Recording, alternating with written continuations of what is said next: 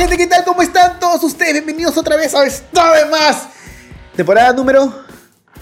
12, weón. No sabemos, no sabemos. Siempre paramos... Hemos hecho muchas. Siempre paramos de vez en cuando y lo llamamos como temporada Es nueva. que nunca hemos hecho temporada, siempre hemos, hecho- hemos tenido días de para.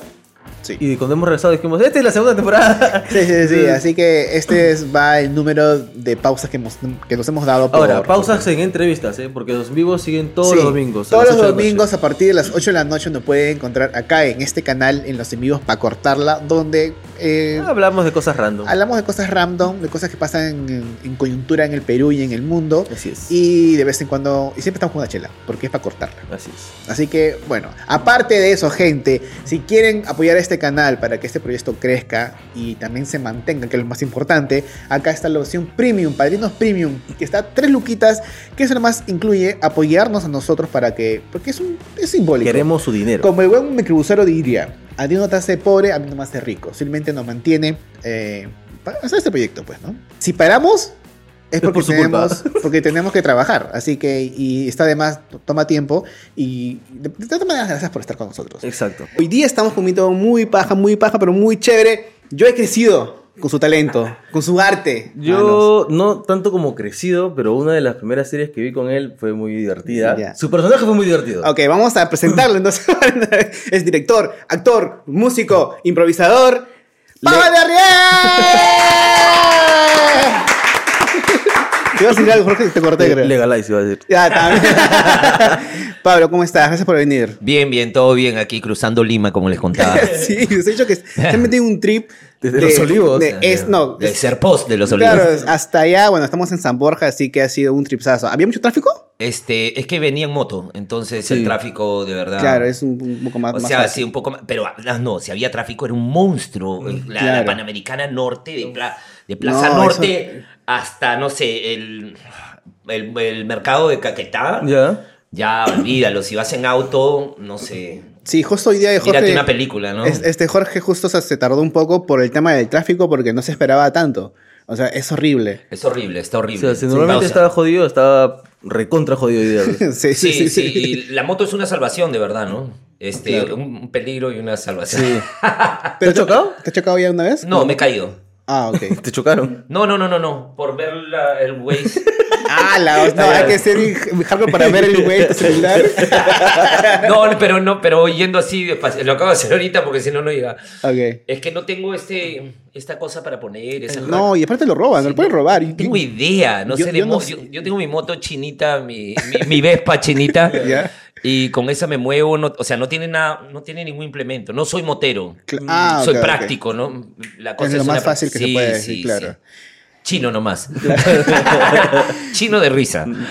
Este, bueno, quería empezar con algo. No, yo no creo que te sientas muy viejo. Yo crecí en los 90, bueno, niñez 90, Claro. adolescencia 2000. Y la primera eh, lugar donde yo te vi en televisión fue por Torbellino.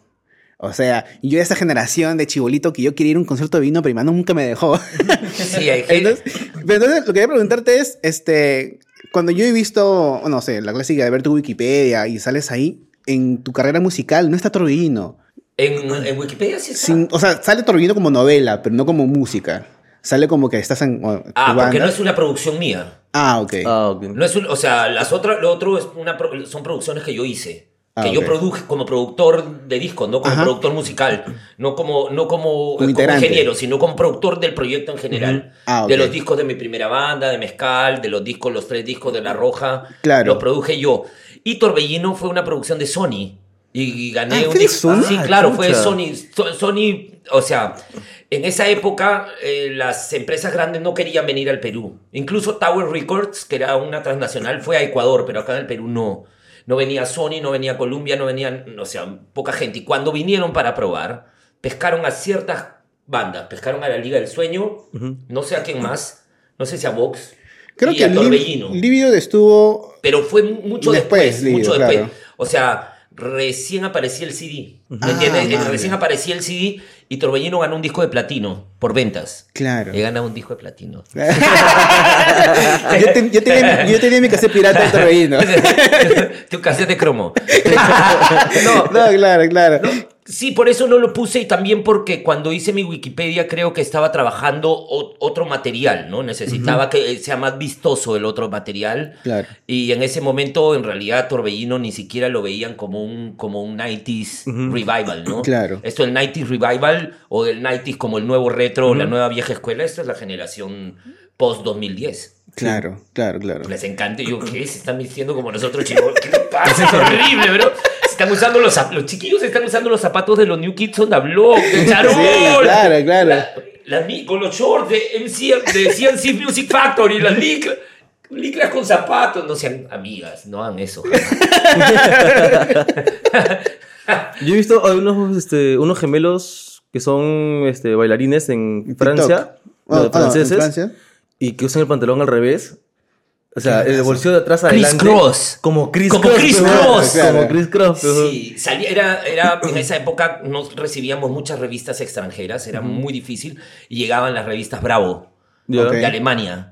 Y ahí salía Chris Cross, salían los grupos ale- alemanes, salía Milli Vanilli. Claro. Y salía ya. toda- todas las fotos de Baywatch. Billy Vanilli no fue el que engañó a todo el mundo, que no canta- nunca cantó ni mierda. Ajá, claro, tal cual, tal cual. Sí, sí, sí, sí, Eran sí. dos que hacían playback y un día se les malogró el disco. Sí. Se les rayó el princo. Se les rayó el princo. Y Ya, y creo un poquito de Torbellino porque obviamente este, el saxofón era la parte más que- como que, no, no representativa, pero para mí se me acordaba que el saxofón era cool por ti, porque siempre cuando lo, cuando lo veía en, no sé, en el colegio, por la banda, el colegio, Ah, era como que ala. más tela. Pero cuando vi Torbellino de chivo dije, oye, qué paja esta babada. Y ya al poco tiempo creo que fue, ya, ya descubrí de que tú eras músico y que tenías tus bandas. Sí, mira, la cuestión de- del saxofón es una cosa muy curiosa, porque me ha tocado siempre doblar los saxofones de un saxofonista en especial, que se Ah, llama. Gonzalo Polar, que es un gran músico que acaba ahorita va a estrenar un musical en el Gran Teatro Nacional y que hizo, él hizo el solo de saxofón de Torbellino cuando lo grababan, porque es una canción de Christian Meyer, que la grabaron con Claro. el staff de Christian Meyer, y ahí nosotros pusimos voz. Y luego él ha grabado los saxofones de las canciones de Diego Berti. Man, ya. Y las tres veces, las tres, ¿ah? porque son dos canciones de Diego Berti y la canción de Torbellino, yo he sido la imagen del saxofón que él toca. ¿Por, por qué hacen eso? O sea, chévere de que te dio chamba y te, todo, explico, pero... te explico por qué. Porque necesitaban para una novela alguien que haga la parte del saxofón. Y yo fui el que dije, tengo un saxofón en mi casa. Yo este, practicaba saxofón en la banda de mi colegio. Entonces me dijo, No. tráelo, úsalo. Acabas de romper mi corazón, Sí, Pablo. entonces- tranquila, que- tranquila, la historia no termina.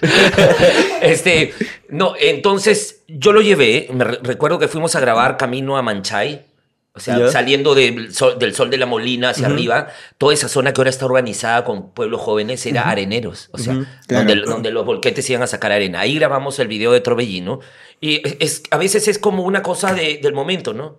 coge, tu, coge tu saxofón, haz algo. Pon la música y ya. Te pones a hacer lo que tienes que hacer. Claro. Y de ahí no sabes cómo van a editar, no sabes lo que van a hacer, no sabes cómo va a pegar, no sabes cómo va a Si impactar. tuviste el video dijiste, uy, tocó de concha su madre, weón". para nada, para nada. Pero, es, pero, claro, igual creo que es un instrumento no tan común como la guitarra. Creo, porque si alguien de, cree guitarra, yo veo, toco guitarra un poco, y cuando veo un videoclip de que el, el actor hace esto nomás con sus dedos, digo, no, eso no toca guitarra. Pero como yo no, obviamente el saxofón es un instrumento medio, no sé, pues qué tan complicado jodido. puede ser, digo, yo voy a tocar madre.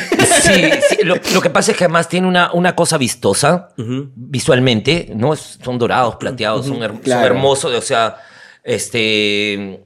eh, El, el objeto del saxofón es hermoso y usualmente lo usan para escenas muy de sensualidad o, o- o que re- épica, o el momento épico, ¿no? Claro, Cuando claro. revienta la canción Fuá, ¿no? O este... O sea, ay, ¿no? Justo el momento en el que estás. ah, ah. ¿No? Sweat, es wet. un instrumento sensual, como se dice. Sí, pero además tiene como. as- Casi se ha hecho un propio marketing. Sí. Entonces la gente ya viene en paquete. Hay, hay- hay una cosa interesante que a, que a mí me, me llama la atención como creador escénico.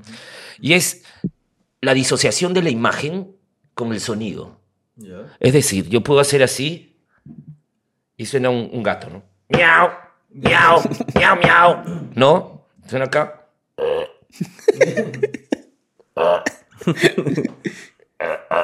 Una cosa así, ¿no? Entonces, me parece interesante que tú veas al saxofonista y pienses que él está tocando.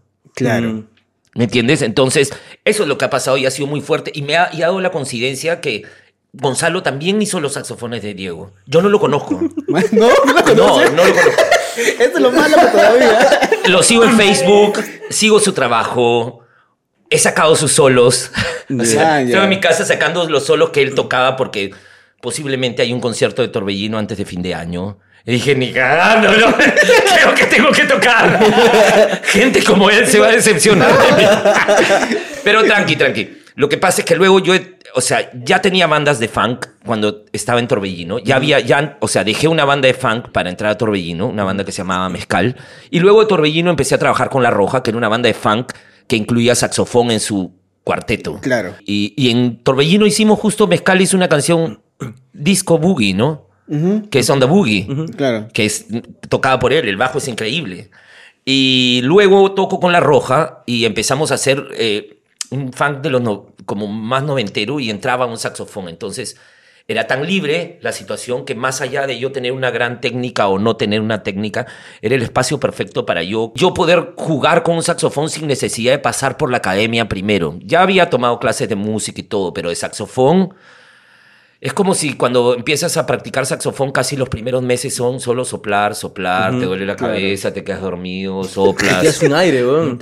Y, no te, y los sonidos son horribles. Pobres las personas que vivían al costado de un principiante de saxofón, sí, sí, de violín, de trompeta, amigo, weón, múdate, es horrible. Somos horribles cuando ensayamos. Y de ahí llegamos al lugar, nos ponen un micrófono lindo, no, nosotros ya estamos preparados y la música nos vuelve, nos, como Claro. levadura, ¿no? Nos levanta y ahí el resto es alquimia, ¿no? Magia. Claro. Pero la roja, este, de vez en cuando se juntan o ya No. está, ya fue, ya. ya. Sí, es completamente separada la banda. Siento que es un- fue una banda, o sea, una cosa es una banda de verdad y otra cosa es una banda de mercado. Ok. ¿Me entiendes? Una banda que trabaja para cumplir con los, Claro. con los parámetros del mercado. Eso nunca Claro. nos interesó a nosotros. O sea, a mí más que a ellos. A mí me Claro. interesó más, pero no pude ganarles y estoy eh, satisfecho de no poderles haber ganado. Mm. O sea, la actitud del baterista, el chino, que era un genio, y de los otros dos no eran cero concesiva. Y yo sí, ve- y quería jalar- jalarlos al mercado. Jalé lo máximo que pude, hice dos, tres festivales, tres álbumes, y, pero no, les, no querían videos, no querían tocar la canción favorita. Era como Ah, una banda real, una banda, pues. Claro. Como, como cuando hacen una ficción de una banda y todos se pelean, y ahí se quieren, y ahí este, o, o hacen cosas increíbles, se bajan y nadie conversa. Una cosa, o se abrazan mucho, o viven, o, o cambiamos, o sea, de pronto subimos al escenario y él tiene mi casaca y brother, hace tiempo no la encontraba. o sea, el- había un sentido, siendo fanqueros, un sentido muy hippie. Mm, Muy hippie. O sea, además la banda que nosotros seguíamos de funk, que es Parliament Funkadelic, es muy paralela a, a este, a The Great, Grateful Dead. mm. The Grateful Dead es una, una banda muy famosa de rock. The, Great, The Grateful Dead. Y también son, en- en- son muy locos en el escenario. Los mencionan porque nunca sabes qué va a pasar en el escenario. Este, a veces tiene algo de psicodelia. Ambas bandas tienen mucha psicodelia. Entonces, La Roja nunca sabía qué iba a pasar. Hemos tenido shows que hemos empezado con un mago.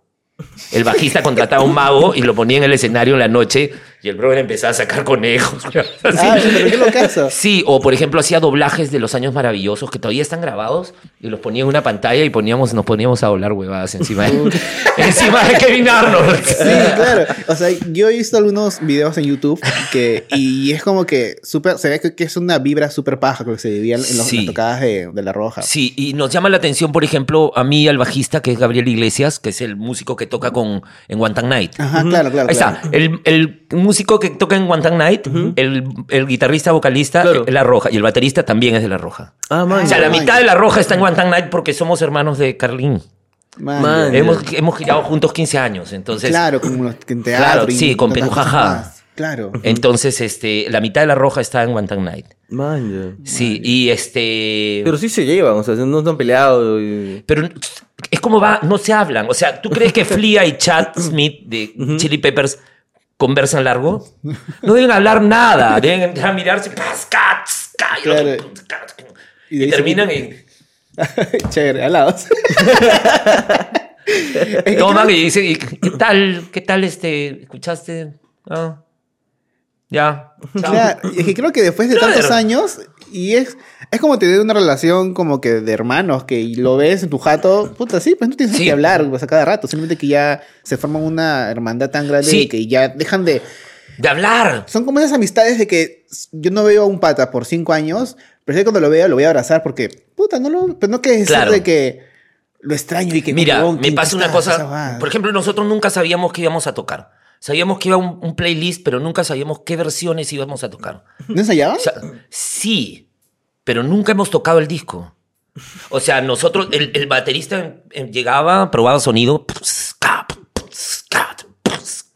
y empezaba, y en un momento cuando la batería estaba, subía, empezaban. Y el guitarrista estaba arriba. Y el tecladista empezaba a probar su... Y mientras probaban sonido ya estaban tocando una canción. Entonces de pronto hacía un corte.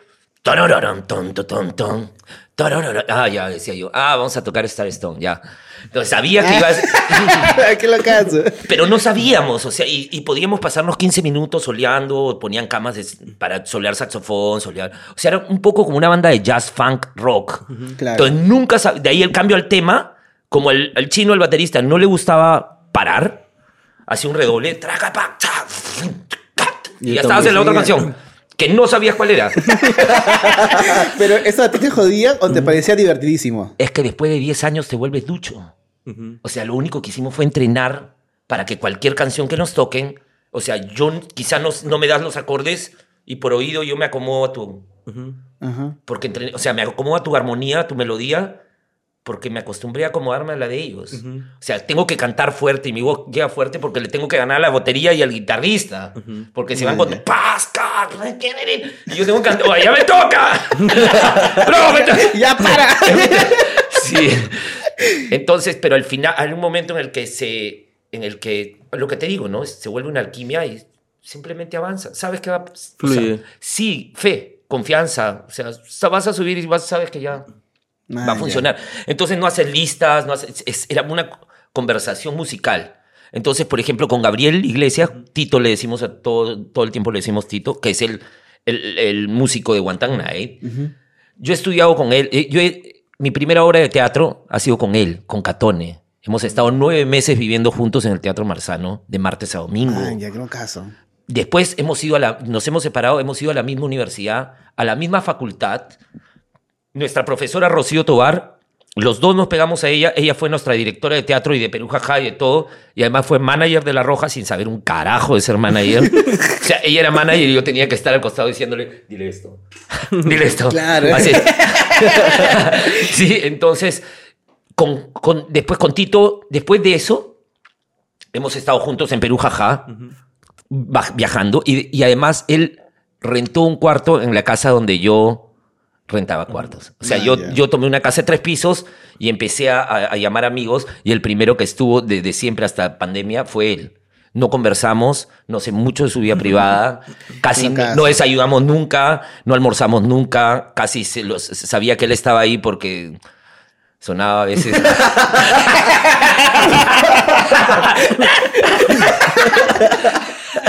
no, este, y ¿Cómo lo este, quemas? Como que tenías bueno, somos que tenías- humanos, está, Claro, claro. Todos acá en esta sala hemos pasado por la experiencia. Este, pero no era, o sea, a, a veces conversábamos, pero conversábamos proyectadas, pues, ¿no? Claro. Subía yo a la terraza, llevaba café, le decía, oye, acá hay café, sal, vamos a fumar un cigarrillo ya. Oye, ¿qué te parece si en este he estado pensando en esta cosa? Y, o sea, proyectadas de, de creación, de creación. No musical, sino de, de conceptos. O sea, porque nosotros, más allá de, de tocar música, creábamos conceptos. O sea, el disco eh, Desenchufado es un concepto del oeste sobre nuestras canciones, haciendo covers de, de- del jingle de Astra con leche. O sea, hacíamos tres cuatreros desalmados a una vaca capturado. Queremos el secreto del sabor. y, con Astra, hicieron este, eh, nada que ver también. Es que todo empezó con nada que ver. Pero nada que ver, no, no, o sea, Nada que ver, es el vintage de los vintage de YouTube. sí, tiene 140 mil vistas. Pero no, pero es una pastrulada de que es como un. ¿Cómo se A ver, te cuento, tú, a ver, te cuento. Estaba es llegando- pastrulada genial. Estaba llegando el cable. Para, un chiquitito. Listo, baño. Alex. Oye, no es que loco que me preguntes por nada que ver. ¿no? ¿Sabes que nos lo robaron y lo publicaron en Sony? ¿Qué todavía habla? no lo. No, ¿Sabes el baño? Sí. Ya vi que arriba dice My Chemical Romance Sí. y me ha asustado horrible. ¿Por qué? Linkin Park, oh Dios. No, no, ya. Son su generación, no voy a decir absolutamente nada hasta que me Claro. entrevisten. Estábamos, bueno, se cortó un poquito, no importa, seguimos, como siempre. Te estaba preguntando de que, bueno, fue como con él hiciste nada que ver. Sí, o sea, eh, yo entro a la universidad, me encuentro con, con- con Tito y él me decía, oye, tengo una banda de fan, tengo una banda de fan, son buenísimos, son buenísimos. Y yo, yo estaba con otra banda de fan, con Mezcal, ¿no? Y le decía, mira, mi banda está a punto de... Chao, la gente. Entonces, si pasa algo, juntémonos, ¿no? Y ellos ya tenían un cantante. La Roja grababa un primer cassette que se llama La Pipa Funk, que es con otro cantante y es un cassette. Y la, la portada es una sal, la portada es. Se piratearon la, la imagen de la salsa de tomate May. Y en vez de decir May, dice la roja. y tiene Doctor Chicano, que es una canción que también está en, la- en el primer disco. Entonces, después que, que entramos a, la universidad, yo lo, él- yo lo ayudo en sus videos. Él hace videos de ficciones de mujeres policías, con funk, weas así, mostras. ¿ah? Mucha creatividad tiene Tito, mucha creatividad. Y yo me monto en sus proyectos. Entonces, cuando me empiezo a montar con sus proyectos, empezamos a, a hacer vida universitaria, ¿no? A salir las noches, a beber, fumar, a hacer fiesta. Y me presenta a la Ruca, que es el guitarrista. Y yo los veo, escuchaba mucho Pink Floyd, escuchaba mucho Los Tetas y escuchaba mucho este disco de Chili Peppers. Y se lo habían sacado, todos se lo habían sacado, todos, o sea, los tocaban las canciones, ¿no? Y entonces se termina mi, mi banda, yo me voy a trabajar con ellos, a, a juntar con ellos y lo primero que veo es que improvisan. Entonces los empiezo a ver y las noches que salíamos a hacer nada, porque en realidad éramos unos nerds, unos freaks. Entonces básicamente el carro de alguno de ellos, de su papá, y dar vueltas y a veces caíamos en un lugar, pero no éramos... No éramos un grupo del tipo de, de los bacanes, ¿no? Al contrario. Claro. "Ay, me quiero juntar con ellos. Sí, sí, sí. Sí, pero nosotros tenemos a las chicas. Ah, Júntate con tu vecino. y este. Y, y ahí empezamos a, a- a- Sí, tenía que ver con vida universitaria, con chicos, chicas. Éramos la banda de la Universidad de Lima, de la Facultad de Comunicaciones. Tur- Turbopótamos era la banda de la Facultad de Comunicaciones, de claro. la Católica. Entonces había dos identidades que se movían Claro. muy fuerte en Barranco, que era la, pero, la zona donde nos ¿quién fue vetado de Lima? ¿Tú o la roja? No. ¿O fue otra cosa? No, Star Stone fue vetado de la de Lima. ah, ok. O sea, yo creo que nos fueron a ver y querían Perú Jaja para inaugurar el Zoom o para una cosa, el Zoom de la de Lima, que es un- el, coliseo bajo tierra, ¿no? Claro, que es claro. increíble. Y no había Perú Jaja en ese momento, o sea, no estaba disponible. Y el productor le dijo, pero tenemos Star Stone. Y nos fueron a ver al Sachmo y dijeron, ya. Yo no entiendo eso, va. o sea, nos fueron a ver al Sachmo, que era una hoguera de pasiones. o sea, y, y- y nosotros dijimos, somos los creadores de Perú, jaja, pero esto, es, esto no es teatro, o sea, es parado. La gente, qué raro. Y fueron y se la... Se fumaron todo el show. Sí, como mucha gente, como mucha gente que conocen y que también iba exactamente a fumarse todo el show. Sí, es, es que es una pastrulada. O sea, genial, pero he visto extractos por YouTube y dije, man, ya, o sea, dije.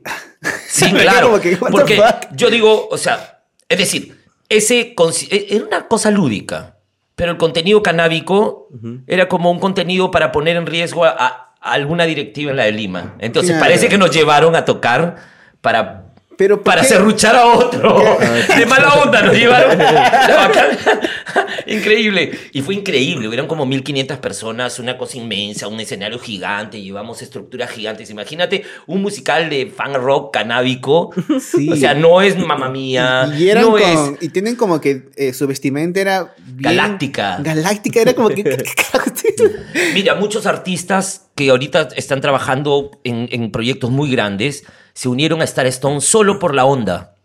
Mira, que el sonidista era el, el sonidista que le hizo los 10 últimos discos a, a Charlie García. Man. Es este, sí. Eh, vive en San Miguel. es increíble. Y de ahí, este, por ejemplo, el vestuario de Lord Pop lo hizo Pepe Corso, que es uno de los vestuaristas y directores de arte más caros del Perú y, que ahorita está haciendo una ópera Nobuco en, en Madrid.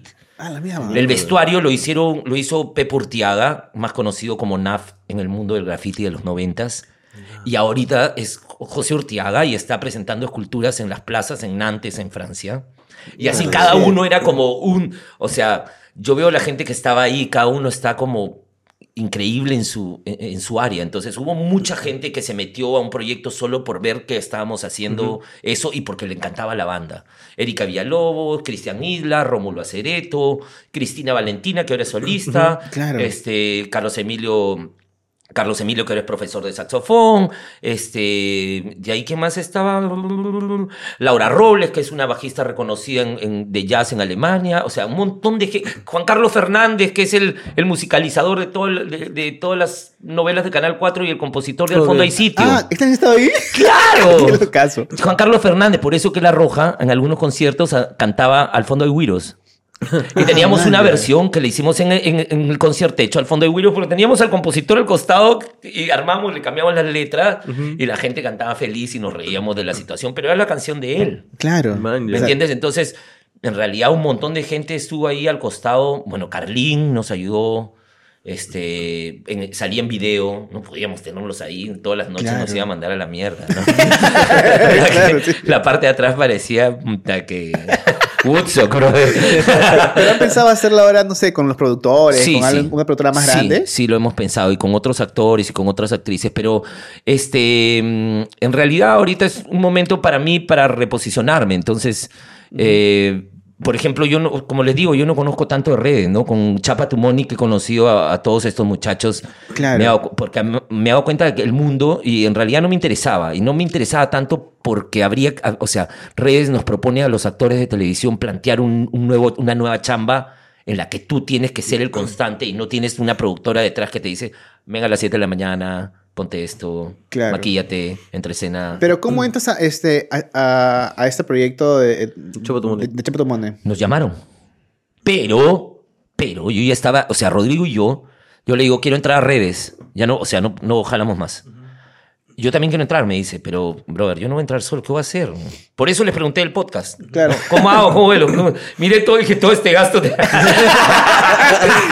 No, por eso, por eso era la pregunta, porque mi pretensión era hacer algo con Rodrigo. Y, y como yo vengo del teatro, entonces yo le digo, Rodrigo, no funciona así como que nos sentamos y hablamos. Tenemos que hacer un trabajo en el que enganchemos, tengamos una lógica de enganche, que no es la solo de amigos así, y a partir de ahí presentemos un proyecto. Claro. ¿Me entiendes? Ahí presentamos un proyecto y eso es el camino que hemos estado haciendo. Entonces, nosotros de nuestra plata nos pagamos una profesora de impro feminista. Es que somos el prototipo de hombre, o sea, exactamente el prototipo de chiquillos que, que no tienen ninguna opción ahora. No voy a decir por qué.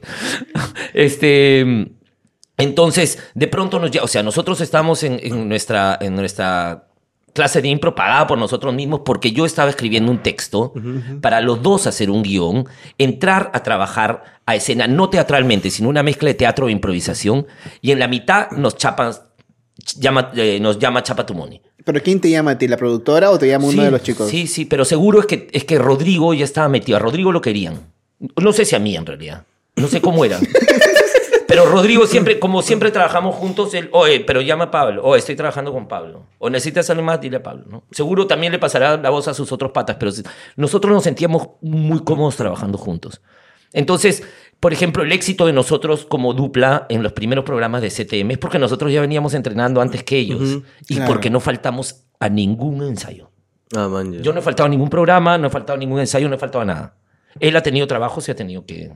¿No? Está mucho, mucho más rankeado ahorita que yo. Entonces tiene que ir a hacer películas, tiene que hacer... el- Y yo soy el que escribe, yo soy el que consigue la utilería, el público, hace la prensa, consigue las fotos, las baja de, pero de formato. ¿Pero te has sentido creo que por las redes sociales o, o- o- o este, o por CTM, no sé, en las redes tú has crecido? Totalmente. O sea, por ejemplo, les doy dos dos ejemplos, ¿ya? Yo acabo de hacer hace dos años, acabo de hacer, qué vergüenza. Este, hace un tiempo, Princesas, para Pro TV. Claro. Salió y fue un boom. Yo estaba en Zorritos. Y la gente de ahí, Zorritos, ah, Princesas, ¿no? Y de ahí acá, menos. Acá menos. Y con la migración venezolana, menos, ¿no? A comparación de lo que teníamos de reconocimiento antes. Claro. Y ahora con CTM es que te saluda toda la gente en la calle. Me han dejado entrar a la universidad la otra vez. Soy el profesor del elenco de teatro, decía yo. Ya, pero tú, tú, este... no sé, Suena tiene ahí. un app. No, tiene un app. Ah, ya. Eso pensé. Tiene todo, todo. Tablets, apps. Y, y, sí, sí, ahí. y yo tengo mi, mi teléfono de mierda, entonces no, no, abre esta, no abre este app. Entonces yo le dije, oye, no tengo este app, so- vengo todos los martes y viernes, soy el profesor. Y el de la, el de la caja le dijo, déjalo pasar, es chapa tu money. Gracias, venía tarde. No, y, pero, por ejemplo, eso, ¿no? Que no me pasa con princesas. Y que sí me pasaba anteriormente en los noventas o inicios del 2000 con las cosas muy fuertes de televisión. Claro. No, lo muy fuerte de televisión que ha sido Princesas y que en, a fin de año creo que viene Brujas, que es la continuación de Princesas, Ajá. no ha sido tan fuerte como CTM. Supongo que ahora la mezcla de los dos va a panchar de otra manera, Sí, ¿no? Claro. Es que también creo que depende de las zonas. O sea, la, la gente, eh, no sé, me imagino que si vas a otras, no sé cómo decirlo sin que suene feo. Otros sectores, otros sectores. Dilo, dilo. Hablando huevada lo puedes decir. A, B, C, D, Claro. vicio, rico, No. mediano, guanabis, La- la- la- claro, porque aspirantes, el- lo- fintas. O sea, la gente que, bueno, si tú, ves, tú vas a un chifa a las 10 de la noche, vas a ver América eh, o Latina. Sí, pero por ejemplo, esa popularidad es una cuestión de llegada. claro. Entonces, a mí la popularidad de Torbellino me ha hecho llegar al Perú entero, que no es Lima. Pero esa gente ya empieza a tener 40 pero eso fue en, años. en los 90, porque Pero- si ahorita hubiera una novela. Ah, sí, pero, probable- pero yo me paro en Tumbes y todo el mundo se acuerda del concierto de Torbellino porque ha sido el único que han tenido.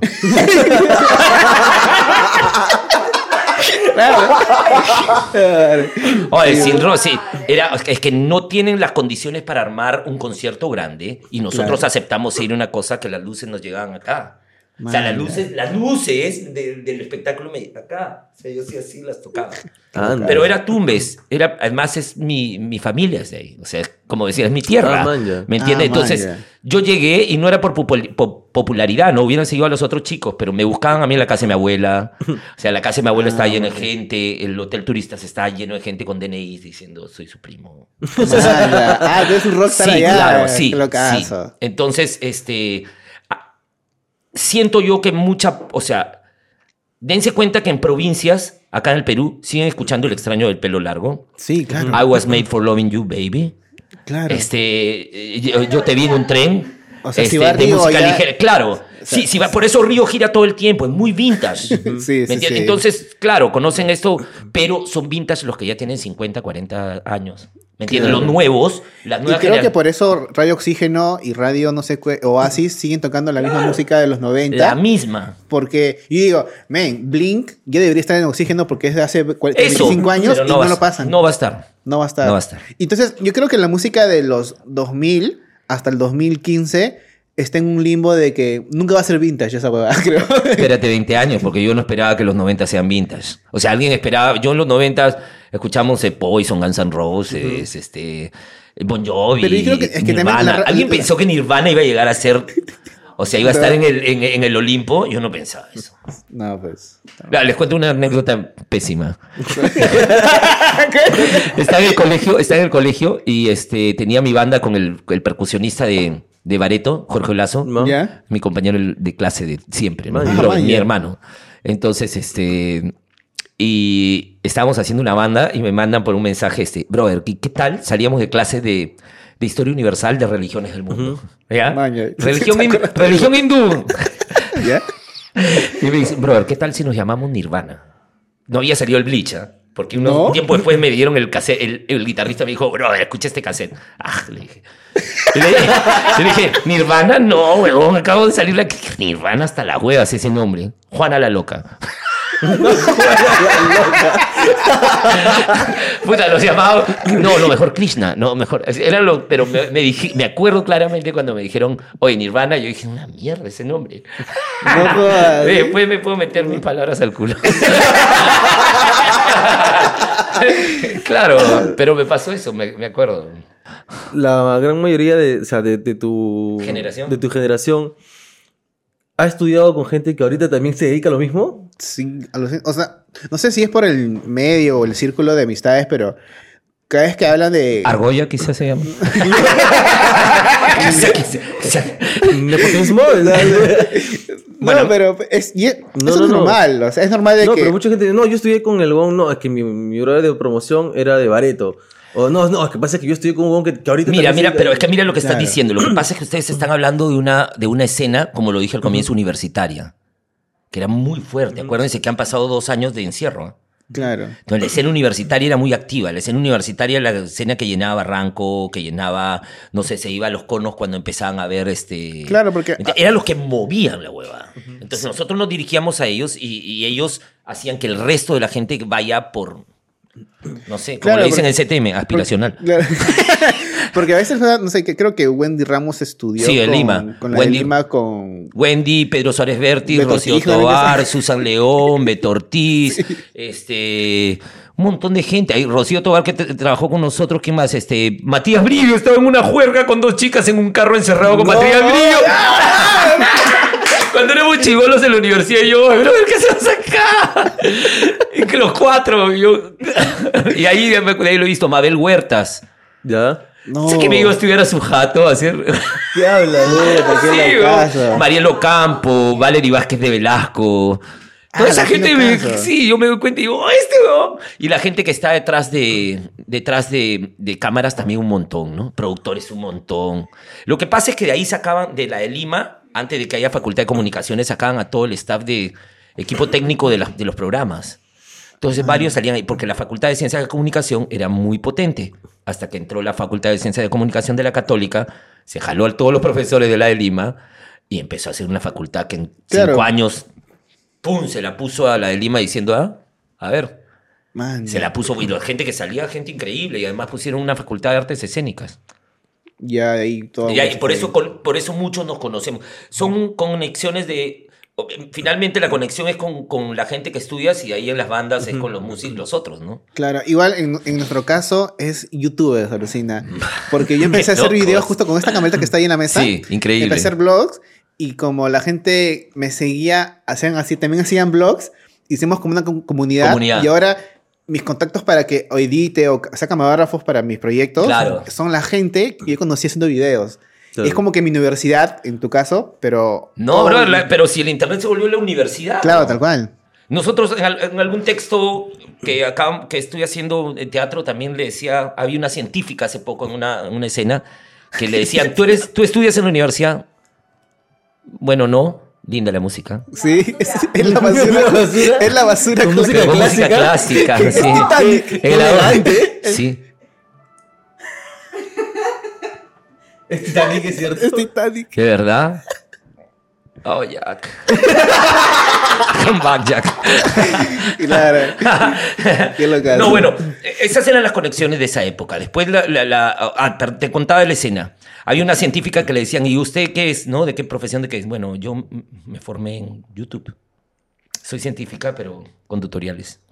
¿No? Entonces, yo creo, es una broma, ¿no? Pero yendo a la realidad, un montón de gente tuvo que esos dos años formarse con tutoriales. Tal y hay cual. gente que ha salido cañísima, o sea, aprender a editar con tutoriales, Pro Tools, este, Final Claro. Cut, o sea, Y ahorita, todo. claro, porque usualmente para hacer un diplomado de edición de videos es un año y tranquilamente lo puedes aprender eso en YouTube.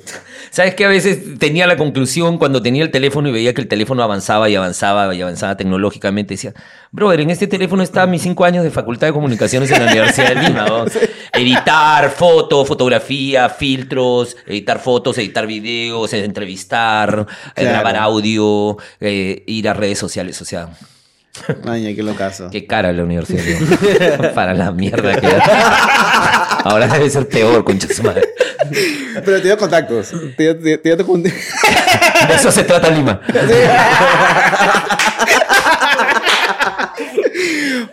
O sea, puede ser triste, pero es algo también de confianza. O sea, yo tengo un trabajo, yo confío en la gente que yo conozco. Totalmente, pero tú- ustedes crearon otra red de contactos que ahora es más potente, no sé, o sea, nos dejaron en el suelo, la red de, porque pandemia además los puso más en el top. Claro. Dos años de encierro con gente mirando material solo en, en redes, puta, se hacen, ¿no? Claro. Fenómenos o, o- o millonarios como, como hablando huevadas, Como o sea, eso no, eso, o sea, es como si le hubieran hecho patita, ¿no? Claro. Patite lo, gallo. lo que increíble era la experiencia de teatro por streaming, que la única obra de teatro, y nos puso el patero, la única obra de teatro que vi por streaming fue Cops. Eh, Pero fue la, fue la única y fue una experiencia alucinante. Eh, finca de risa, ¿tú eres director y escritor Sí, o sí, tú, tú sí. toda esa verdad? Mira, en realidad eh, eh, tuvimos un proyecto que era igual de interesante, pero era teatralmente más sofisticado, Mm. que se llama Los Cupas. Y es un, son Los Cupas, es un trabajo que hice con Fraco, que es de los Cops, con Terry, que es de los Cops, y con Patricia Barreto, que es una extraordinaria actriz. Claro. Y para ese proyecto no convocamos a Yeli. Entonces, era un proyecto de cuatro personajes que representaban a los personajes que están metidos en la radio. O sea, cuando los chiquillos, bueno, cuando nuestros abuelos eran niños, pensaban que habían personas dentro de la radio haciendo que todo funcione. Yo Tú también. que- yo también pensé O sea, hay una, hay una película de Woody Allen que se llama Radio Days y que también, no, sí, eh, excelente, sí, sí. con Mia Farrow, no sé. Y este, nosotros éramos los personajes dentro de la radio. Y lo que y los Cupas era una cronología de los aparatos fonográficos. Empezamos con una, fon- una fonola, no sé cómo se dice, rocola, una, un fonógrafo. Y de ahí pasábamos al long play, y de ahí pasábamos al Walkman, y de ahí pasábamos a los audífonos grandes, al MP3, al CD. De ahí metíamos todo en una máquina especial, lo hacíamos, lo licuábamos y botaba un iPod. O sea, metíamos un. CD, metíamos cas- teníamos cassettes gigantes. La escenografía era un ghetto blaster gigante y nosotros salíamos de la casetera así, con láseres. Y eran láseres para simbolizar CD, pues. Claro. Salíamos con un- y no hablábamos. No hablábamos, no nos reíamos, solo nos mirábamos. Ah, la que caso. Ala, que te pasa se llama Los Cupas. Sí, búsquenla. Puta, que es increíble. ¿Por qué ocupas? Cupa significa basura en quechua. Es un nombre inventado por Patricia Barreto. Estábamos trabajando este, ideas de reciclaje y terminamos en reciclaje de, de- de artefactos de, de sonoros. Man. Sí, y este, entonces eh, fue un éxito, fue un éxito por la obra y por la gente, ¿no? Con- hicimos dos temporadas y este, y entonces nos juntamos los tres músicos, porque Patty es un ángel. los tres músicos nos juntábamos en, en la, este, en, en unas escaleras atrás del teatro a hacer los previos antes de, antes de salir. Ah, era con música en vivo, ¿no? Terry en la batería, escondido detrás del, del parlante del Ghetto Blaster.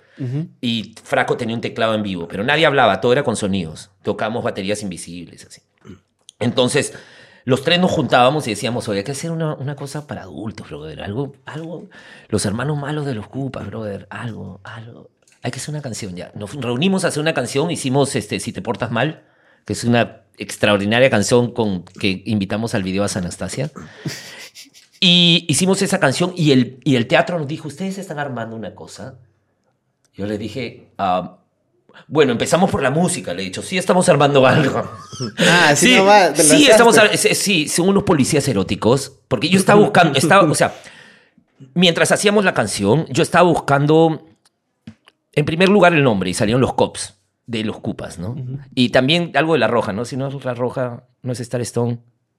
Ah, los cops. Ya, entonces, este, era un cuarteto de policías. Y yo decía, ¿con qué contacto a todo? ¿Qué es lo que es, es- hay en común en todo lo, Lima? El tráfico. Entonces decidimos educar a, lo- a la ciudadanía eh, con reglas de tráfico básicas, ¿no? No te pases la luz roja, no manejes borracho, este, no hables por celular, etc. Pero lo decidimos enseñar con dildos. Claro. sí.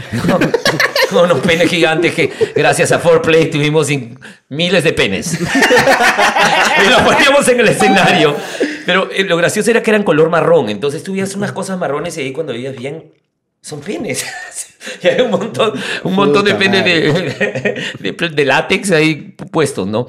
Y enseñábamos educación vial El- era los COPS, erotismo y educación vial, ¿no? Entonces, hacíamos que la gente recuerde, subíamos a la gente a hacerle las preguntas y le poníamos a decir, ¿qué pasaba?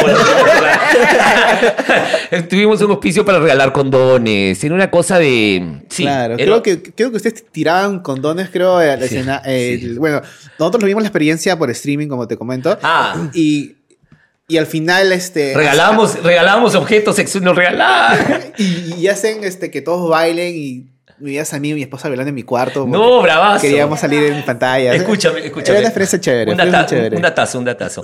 Ahí nos auspiciaba Foreplay, que es esta tienda de, de objetos sexuales y de educación sexual también. Es buenaza la claro, tienda. sí, muy buena. Y nos regalan pues una abogada que se llama El Archenemigo. El The- archienemigo. The Arch Enemy. Para- es para ustedes dos. Ustedes escuchen y si les agrada. Mira, es un aparato vibrador que tiene dos salidas, ¿ya? Sí. Entonces, es de uso masculino, no necesariamente exclusividad homosexual. Y es este. Una entra por el ano y llega hasta el punto P, Ok. que es el punto que, que toca el, el, este, el- la persona que te está haciendo el. ¿No? ¿Cómo se llama? El urólogo. ¿no? El- ajá. El pro- no sé. Este, y, y la otra va hacia el perineo. Ajá. El perineo. Entonces uno está adentro estimulando y la otra estimula el perineo. Entonces. Escúchame, escúchame. Yo no lo he probado. Ah, no, no, claro. Amigos, tengo fobia rectal. Soy completamente invicchi. Pero lo has explicado. Orchi, orchi, invicchi. Eh. Escúchame. Claro, lo has es explicado lo que pasa, tan- porque yo lo tenía que explicar para regalarlo. Ah, yo tenía que explicarlo para Ah, regalar. ok, sí. Entonces decía, acá acaricias el punto P, acá acaricias el perineo. Entra, y la gente decía, ¿qué cosa es el punto P? Y explicábamos, teníamos clases de educación sexual en, en la, en, la, en el vivo, ¿no? Y regalábamos el, regalamos el archenemigo. ¿Quién lo tendrá metido en ese... ¿Quién estará vibrando de emoción? No lo sé. Pero regalábamos objetos, ¿no? Nos decían, pueden regalar este, porque de pronto teníamos cosas, no sé, estimula vibradores para chicas en forma de, no sé, cápsulas, este, con control. Había uno de llamadas por teléfono de que yo te llamo. Claro, sí, sí. Hay uno que, que, que con, aló, aló, aló, mamá. Ay, sí, vaya, qué Sí. locazo.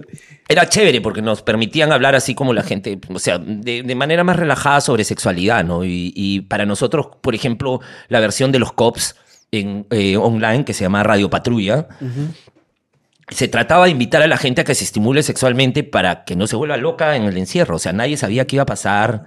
Le decíamos vivan la sexualidad, hay, hay este, hay este um, COVID, hay, hay cuarentena, pero bueno, límpiense y bésense. O sea, la parte afectiva y la parte emocional, puta, que les va a pasar, les va a Sí. pasar factura. De todas maneras. Sí, o sea, nos estamos volviendo locos, ha- hagan algo, ¿me entiendes? Usen, usen su sexualidad porque se, se van a volver locos. y ya, pues eso fue Cops. Y bueno, tú ahí dirigiste y escribiste. Sí. ¿Y tú te gusta más es, eh, dirigir y escribir o te gusta más hacer el performance de... Mira, a mí mi primer proyecto fue Star Stone. Dirigí por necesidad, no dirigí porque, o sea, no dirigí porque quería ser director o algo. Mi banda se estaba desestructurando y yo no quería hacer un disco más y ir a tocar puertas a las radios y dije, hagamos un musical de una banda que se separa. Claro. Eh, Erótico, canábico, galáctico. ¿Ok? Vamos, hacemos la música y todo esto y lo hacemos. Y yo, como ellos estaban en momentos muy fuertes, el guitarrista se iba a Inglaterra, el bajista estaba odiándolo, o sea, se peleaban, entonces yo tenía que hacer las escrituras, armar todo y, y solo de pedirle datos y ahí los votaba, ¿no? Claro. Y ahí dirigía eso y, y terminé escribiendo eso. Ahí supe que podía dirigir y dirigir, dirigir y escribir y, y además estar en escena porque necesitaba controlar la escena. Pues, ¿Se te fue fácil dirigir? el- Sí, se me fue muy fácil. Es que era mi banda. Es que tienes al equipo, a tu equipo, y, no Claro. quieren, y no quieren hacerlo, y yo tengo que asumir la cara ante los otros actores. Si una cosa es la escena de músicos y sus hábitos, y otra es la escena de actores y sus hábitos. Entonces yo decía, pues estos jóvenes, o sea, tengo a Cristian, a Rómulo, a un montón de gente, te- o sea, es un trabajo serio. Sobre todo si es de cuestiones de estonura. Cuando es una cuestión canábica, tienes que ser muy serio en tu... Puede haber mucho chongo, puede haber mucha polémica. Porque se pueden ir por, las- se pueden ir por... A mí ¿En personalmente me parece, que, me parece correcto que se den cuenta de que no es una cuestión de, de si fuman o no fuman, o esta cuestión se divierten o no se divierten, o, o recreativo o no. Es una cuestión de tú chambeas o chambeas porque es tu deber. Y pues, si chambeas, eh, no sé, Stone, está bien, si lo puedes hacer, si no, chao. Porque Claro. ahí, o sea, ahí no ahí, estar Stone, lo primer, lo, lo primordial no era, no sé, fumar cigarrillos o beber alcohol. Lo primordial era tener el, el montaje. Y una Claro. vez que se tiene el montaje y tú lo tienes y lo sabes, bueno, somos adultos, amigo. Hay espacios allá, hay espacios acá. Pero no, No. la caes. Pero la escena es la escena. Claro. Oye, pero en una función llegó una chica con un space cake. Así, ¡ay, chica! Así todo el mundo ahí sabía. ¡Ah! No. Nunca sentí tan lenta la escena. ¡Qué local! Oye, pero no avisó. ¿Ah? Es que la parte, mira, Star Stone cree- era un proyecto tan bonito que la gente, los actores, Ritter, Erika, Kristen, llegaban como dos horas antes del show y ponían la escenografía ellos Maña. y traían su pisco propio, traían sus whiskies propios y, y era como... Un compartir. Sí. Claro. Entonces de pronto llegaba gente, llegaban comida, o sea, pero era voluntad de la gente que estaba trabajando ahí. No tenía, ¿Quién nos iba a auspiciar, bro? Claro. ¿Quién nos iba a auspiciar? ¿Me entiendes? Entonces, creo que lo bonito de estos proyectos, uno, que no tenemos sponsors, podemos decir lo que nos da la gana. este, y dos, que, que hay, a, a mí me gusta por una cuestión de, de aprendizaje en el teatro y de, crear la, la atmósfera y este, crear las circunstancias. Entonces, si Star Stone era una obra teatral enfocada a partir de, de la, de- del em, carnaval, para mí era un carnaval. Entonces, en, mi, en la mesa donde yo pongo cosas hay una chela o dos chelas, no puedo poner un cajón para que se embriaguen, pero hay, una hay un Red Bull, hay comida, Claro. hay fruta y hay bocadillos, por ejemplo. Hay como que, como que lo suficiente como para estar bien. Sí. Pero lo primordial es la chamba. Si eso no va, no va nada. Para mí, ¿no? Sobre todo porque tienes el estigma de la marihuana, ¿no? Claro. Entonces, si a, si a la gente le parece que, que la única forma de estar con cannabis es... claro. No la hago, amigo. O sea, ¿y ese día terminaron en pálida alguno? ¿O los, ¡Claro! Pero la escena fue. O sea, salieron al final. No, al final, creo que esa fecha no salió ese Ritter escena. Ella estaba. ¡Ay! Salí, salí del público, y fui a la escena, al, al camerino y le dije: ¿Qué mierda haces acá, huevón? ¡Uy, chucha! Ah, y volví a entrar así. eh, yo estaba, ¿Qué estaba ahí. mierda hacen acá? O sea, muchos de nosotros en cosas de música, por ejemplo, este, somos muy serios con nuestro trabajo. Y, y si hay algo que, que hace que no podamos trabajar bien, bueno, lo dejamos. O sea, tenemos como una ética muy fuerte con el trabajo. El resto de cosas, lo que pasa es que no nos, no satanizamos. Entonces, ya Claro. vienes así, ¿puedes trabajar así? Te a trabajar. No puedes, ya vete. ¿No? Y si no puedes, eh, no puedes con todo, no puedes, pues, chao, ¿no? Claro. Y de todas maneras, no es tan rudo como lo estoy contando ahorita, ¿no? Claro. pues. Se conversa, se buscan las maneras. Siempre hay una consideración en estos trabajos, en mis trabajos, con la gente. Cuando, cuando produje también el video de los cops, también le pusimos, teníamos, no teníamos productores, le pusimos Cool Pro. Siempre, cool Pro es, producciones Cool Pro.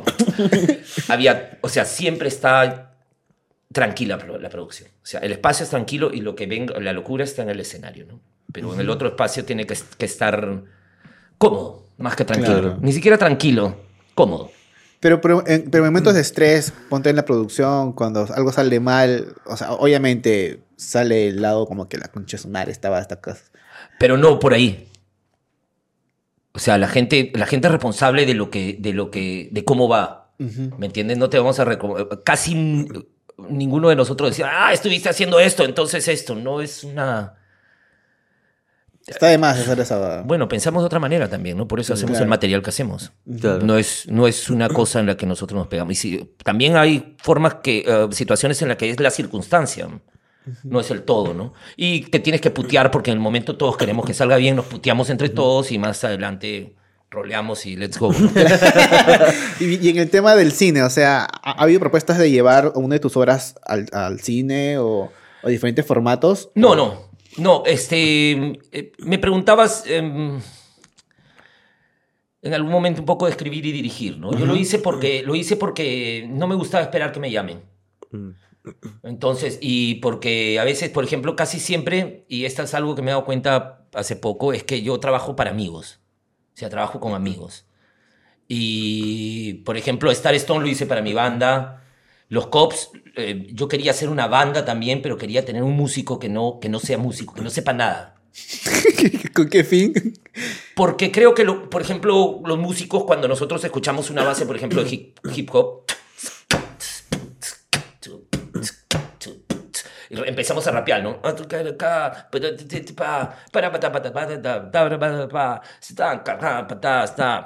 Ya, pero la persona que no sabe lo hace mal.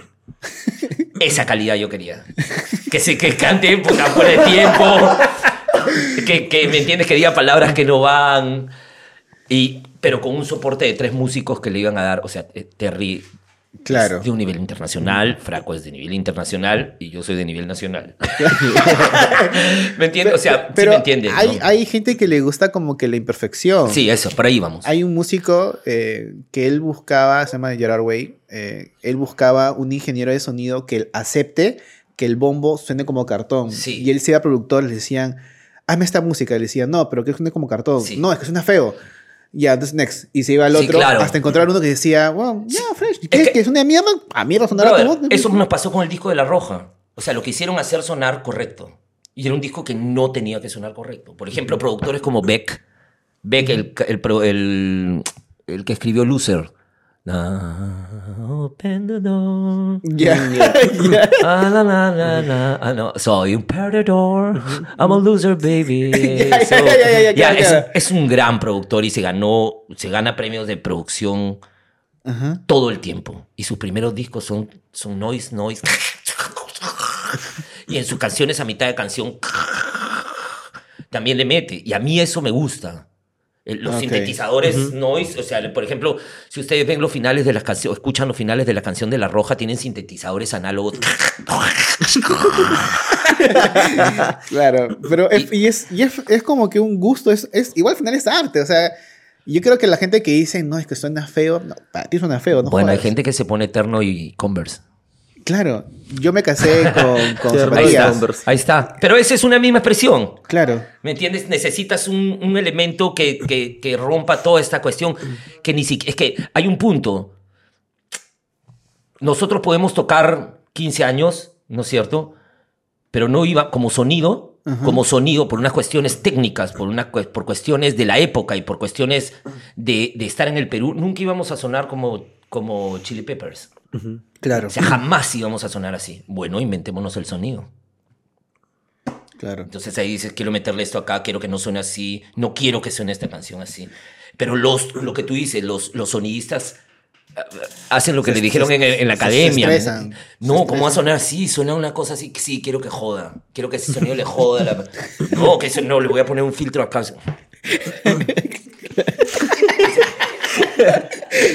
Claro, o sea, Entonces, entonces escúchalo tú en tu cuarto pues, con un daiquiri. Joda, weón, es música para apoyar, weón. Para bailar, para... o sea, yo que, o sea, yo soy sonidista, o sea, no, ahora me dedico más al video, pero sí estudié sonido y cuando empecé a, a ver este, este músico y, y- y hizo como, que como una entrevista muy larga y, y explicó eso, dije, sí, ¿no? Y después vi otros productores que dicen, hay artistas que te van a decir, quiero mi sonido que suene feo o mi bajo reventado. Sí. Y entonces uno va aprendiendo, pero hay sonidistas de mi promoción y de mi generación que dicen, no, no, así no, es. Así no, así no es, te dicen. Así no es, así no es. Claro. la- Y es como que, es que tienes que diferenciar el arte abstracto o el arte como tú quieras algo de que es más cuadrado. Como publicidad, jamás te van a pedir que suene feo porque obviamente la publicidad, Claro. la mayoría de publicidad, te van a pedir que suene clean y bonito. Solo, solo les pregunto, ¿no? ¿ustedes se imaginan los mojarras con cachuca sobrio? No, pues. o buena gente. Los, moru- los morunos eran. Que No, que, que putea al sonidista. Claro. No, buena gente. Que- no, pero- es, es un necio horrible, pero ahí, pero eso es eso, ¿no? Claro, claro, claro. Y ahí, y- y, ¿me entiende? Eso es Triciclo Perú y eso suena. O sea, así se creó la chicha también. Claro. Con sonidos que no, ¿no? Esa guitarra de pronto no sonaba, no sonaba, vamos, que no sonaba como Santana, ¿no? Claro. Pero insistió con su sonido, insistió con su sonido, insistió con su ritmo, insistió y se volvió tan famoso como Saltana. La Claro, chicha se volvió sí. un género mundial. Tal o sea, la, cual. la gente lo sigue en otros lugares, sus, se volvió un concepto. Ujú, sí. Sí. ¿Me entienden? Entonces, en el caso acá que estamos en el Perú, es mejor irnos hacia nuestra propia, hacia nuestro propio arte que copiar completamente al otro. Puedes tomar referentes, pero es que no somos ni vamos a llegar a ser el material que ellos, que, que nosotros hemos sido nubilados en las redes. ah, qué paja, yo también. Ay, eh. Claro, pero es puta, de tercera mano, pues amigo. Claro. Invéntate algo. Sí. ¿Me entiendes? O sea, y es un poco, dif- o sea, es difícil, pero para llegar ahí tienes que meterle huevos, pues, ¿no? Para y, llegar a ese y punto fallar y que te rechacen y que y me entiendes necio Claro. algo así O sea, creo- necio como Henry Spencer Sí, en un formato. Necio ¿no? Necio de mierda Pero el huevón se mantiene. Después de 14 años quedó haciendo redes sociales. bueno yo te estudié con él en la universidad también hemos hecho proyectos juntos brother hemos Vaya. hecho proyectos juntos yo he estado con él en- eh, cuando estaba en Berlinale yo he estado, cuando estuve en Berlín trabajé en Berlinale en el festival de cine uno de los cuatro más grandes del mundo. Y no, no trabajé directamente para el festival, sino trabajé para un periódico que era como El Comercio, que daba, o sea, el me refiero al el, de Tagesspiegel, que es el, el periódico de este lugar. Y escogieron jurados, algún- varios alemanes y un par de, de extranjeros, entre ellos yo, jurados para dar un premio del periódico a la mejor película de la sección Forum, que es la, la sección experimental, la sección de nuevos directores y todo eso. Y yo tenía acceso a las entrevistas y a las eh, conferencias de prensa con Daniel Day-Lewis, Penélope Cruz, No, eh.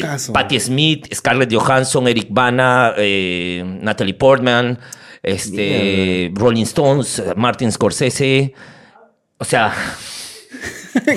Madonna, he estado sentado frente a Madonna. No. Quise preguntarle algo así, ¿sí así? Brother.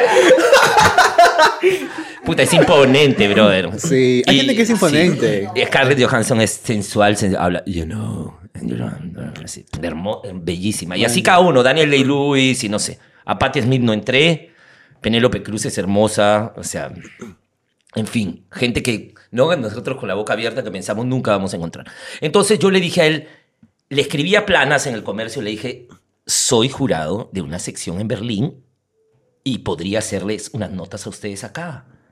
O sea, estoy eh, eh, Claro. con todo, ¿me entiendes? Acá y nos llevan a las fiestas y nos llevan a todos. Tengo una cámara de video, te mando material, no quiero nada, solo quiero que publiques esto. Ah, ya, quizás en algún momento, planas me dijo eso. Ah, ya, sí, quizás en algún momento te escribimos. Ah, ok, me queda claro que no quiero nada oficial. Y lo llamé a este brother, que era... Henry. Spencer. Brother, Spencer hacía sus trabajos para hacer videos sobre la roja. Por ejemplo, sobre la roja. Entonces nos seguía todo, ra- todo, todo el tiempo, ¿ya? Para hacer videos eh, o, o entrevistas. Y el, día, el único día que íbamos a tocar en Canal N en vivo, en el momento que iban a decir, bueno, y ahora estamos con la roja, Spencer pateó el, el, el, el en- el enchufe de todo. Se apagó todo. Y Carlos Cornejo dijo, bueno, es, que sí, ha habido unos problemas técnicos, ya gracias, nos vemos. Que este No. canal. Brother, hizo eso, hizo no sé qué otra jugada también con los micrófonos. Y era puta, el bro. Todavía se la tengo jurada, bro. Entonces, Puta entonces, a pesar de eso, como te digo, siempre nosotros, nunca, nunca nos vamos contra la gente, muy hippies nosotros. Ok, pasó esto, ya vamos, pasó, pero seguimos para adelante. Entonces lo llamo para, le digo, brother, tú tienes una página, Henry Spencer, tengo todo este material, yo te lo doy, tú públicalo. Y para mí era un chambón, porque tenía que agarrar todos los periódicos del festival, Claro. ver toda la huevada. La basura, la basura viene por mí. Entonces, este, yo leía todo esto y en un momento una chica me llamó a entrevistar de Expreso, de uno de estos periódicos mazo. Entonces, este, no Expreso, no, me, em, Trome, no sé, una hueá así. Él eh, le armó un escándalo a ella y se dedicó a armarle un escándalo y la chica me decía, "Oye, ¿qué le pasa a este brother?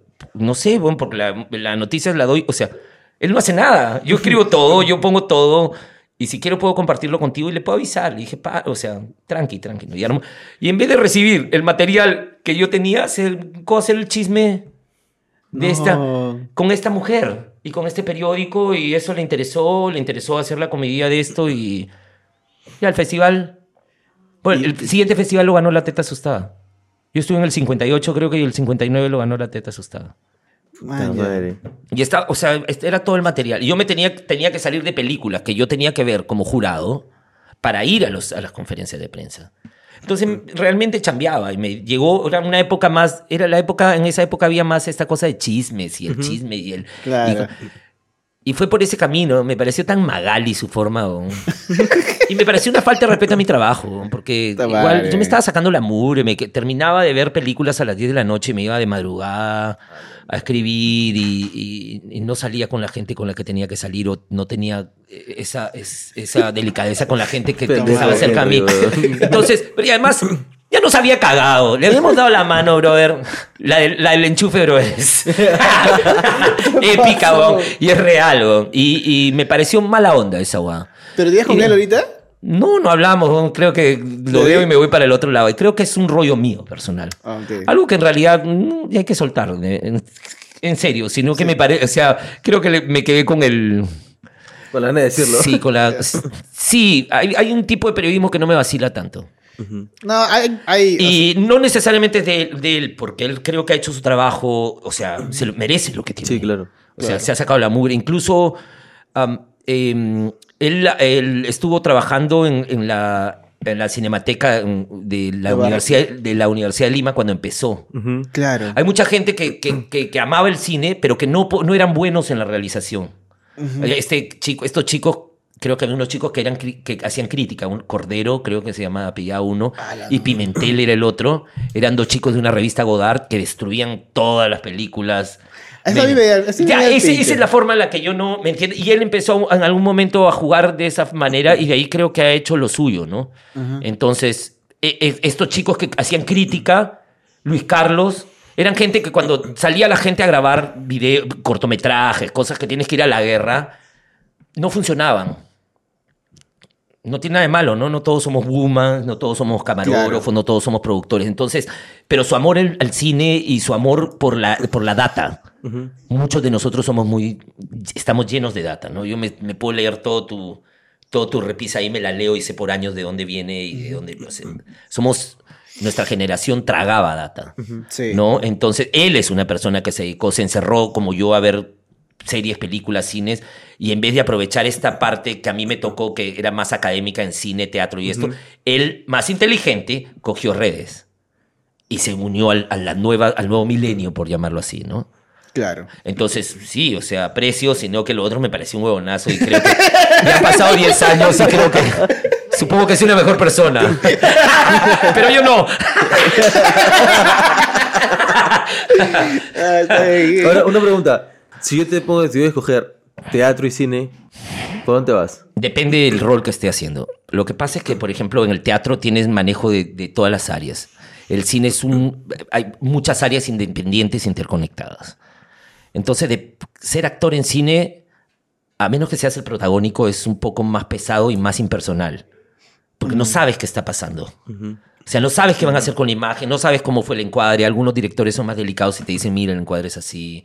Vamos a...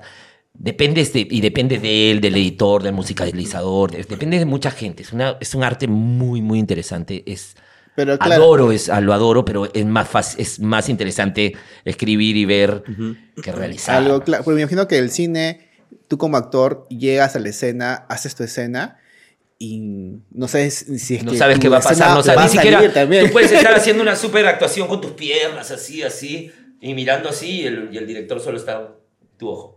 Claro. Y está enfocando.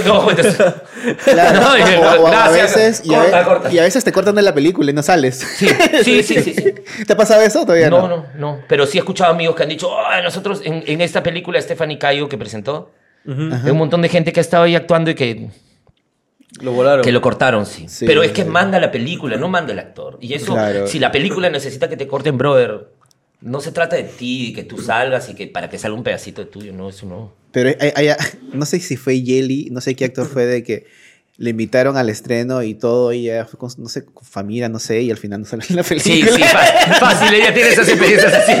Increíble, Pero Yeli Yeli. sí salía en la película. Yeli sí salía en Ah, la película. Yeli es una extraordinaria No, artista, No, no, ¿sabes? y él lo contó en el. No sé, no- no sé si fue ella, pero he escuchado muchas Yo creo que historias de sí, yo, que- yo me parece haber escuchado una... de, esa. que, de que no salió al final. Sí, partiendo de que el teatro es un plano, Ujú. un plano entero. Ujú. Y lo otro son planos recortados. A menos. Pero escúchame. Tanto el proyecto teatral como el proyecto teatral como el proyecto cinematográfico depende del proyecto y depende de lo que quiera hacer el director. Ujú. Entonces no es que todas sean así. Por ejemplo, hay un este un director francés peruano. Bien, bien, déjalo. Eso. Hay un director francés peruano que, que, vino a, que vino a hacer una película en Barranco y tenía una escena de una pareja en una fiesta y él quería que la fiesta sea real y armó la fiesta. Man. Y le, dijo, y le puso micrófonos a los actores y les decía, métete en ese grupito allá y nosotros te escuchamos acá, te estamos grabando y arranca la escena cuando yo levante la mano. Y la, y la gente seguía chupando y ya se fueron del ar, se fueron. ¡ah! Claro. Se, se armó. Claro, y es como la escena de, de Giovanni Sixia Claro, con, en- con Señor de los Milagros en, en Ah, la Carne, la carne. Que es una proyección real. Bien, claro, ¿me entiendes? Y- Y, ahí, el- para mí el cine, brother, es increíble lo que puedes lograr. Por eso te decía, regresamos, la disociación de la, de la imagen con el sonido. Porque cuando tú empiezas a componer artísticamente, disociando cada elemento, puedes hacer unas cosas, o sea, es de construir para, de construir para reconstruir. Claro, Y puedes hacer cosas artísticas o visuales. claro. O hay cosas de que, o lo que decimos no en falsear, ¿no? Falseamos muchas cosas. En la edición voy a falsear muchas cosas, muchos O cortes. alguien, cami- alguien caminando por un, un lugar y pones el texto de alguien hablando con una voz súper bien grabada, diciendo un texto que te corta por la mitad, con una música excelente y una luz que de pronto cruza el árbol y ¡fum! le pasa un halo de luz. Que tú dices, oye, Claro. y justo los pájaros vuelan. Pero así como... Este, así como a mí o fácil muchos audiovisuales, cuando tú ves una serie, o sea, yo pero veo una serie o veo algo y digo, ah, lo hicieron así, así, así, y ya no disfruto tanto una película, una serie como antes. Ahí te pasa con una hora de teatro cuando vas y dices, Sí, sí, sí, sí. ¿Y ya te Hace jode? poco. Sí, me jode. porque a mí me, me dijo- mi, mi profesor me dijo cuando entramos a la universidad, me dijo, a partir de ahora ustedes no son mortales, porque un super mortal va a disfrutar Sí. cualquier huevada. Ustedes Pero, pero, no. pero también tengo la posibilidad de sentarme y decir, oye, no quiero nada, quiero, quiero relajar. Pineapple Express, por ejemplo. Claro, Eh, bueno. ya vieron Pineapple Express. Sí. Y tiene, de James Franco, y ahí tiene su siguiente pe- película, una, de la fi- una fiesta del fin del mundo. Claro, Ah, ¡Bravo! bien, increíble. bien, En claro. la que le meten, un le meten un algazo a, a Rihanna. A Villana y le sacan la mierda. ¡Brother! ¿Qué tal cachetada eso? va? Fue real, weón. Sí, fue real, claro. ¡Oh! Y creo que. A Scott y- y es- Pilgrim, ¿no? No, este. A que Michael Cera. Sí, Ma- pues, Michael Cera. Scott- creo que él es Scott Claro, Pilgrim. claro, claro. Y dice Claro. que en verdad le preguntó, ¿te puedo meter la mano? Y pues, Él si dijo. metes la mano, te gusta escuchar de verdad. Ya, ya, dale. Y fueron como cuatro takes, dice, y al final fue el más sí, real. claro, Pero- Rihanna, bro. Sí, ¿no? Por un Son otros, son otros tiempos. Pégame, Rihanna, bro. Pégame, por favor. Pero claro, hay, hay momentos en que yo sé que, este, que, que hay películas como Rápidos y Furiosos de que ya es una estupidez, Sí. pero yo me Sí, siento a ver y lo floro, disfruto porque digo. Maya. esta estupidez, yo me la aguanto y me encanta esa trilogía. Maya, maya. Pero hay otras que viene una comedia que a mi esposa le gusta, no sé, las eh, Adam Sandler, algunas- a mí no me gustan algunas. Algunas no, pues. Porque son como que. nah. Ya repite un poco, pero hay "Oh, unas buenas. pero ¿Te gusta Rápidos Furiosos? Puta, sí, pues no. Y son gustos. Y Sí, cuando la gente sí. se vuelve muy, como que, objetiva, es como que no, weón. No hay, no hay malo ni bueno. Hay gustos. Mira, es que ahí es donde viene, viene el, el, este, el sentido del trash, que es lo que a mí me gusta y que es lo que ustedes preguntan, ¿me entienden? Claro. Por ejemplo, yo fui a ver la obra de teatro Misterio, en la que yo no salía. Yo no soy el burrito original. El burrito original se llama El Burro, es grandazo y se llama Roberto Ruiz y es un gran actor. Pero él viajaba a Francia en el momento que nosotros íbamos a hacer la serie. Entonces le pusieron el diminutivo al personaje porque yo medía pues 50 centímetros. no, entonces, a ver, a ver, juré, yo juré que primero había sido la serie y después la obra. te cuento. La obra fue en el, en el Teatro Julieta. La escenografía era pésima, el vestuario era pésimo, las luces eran pésimas, la utilería era pésima. O sea, era cosa como peor que risas y salsa.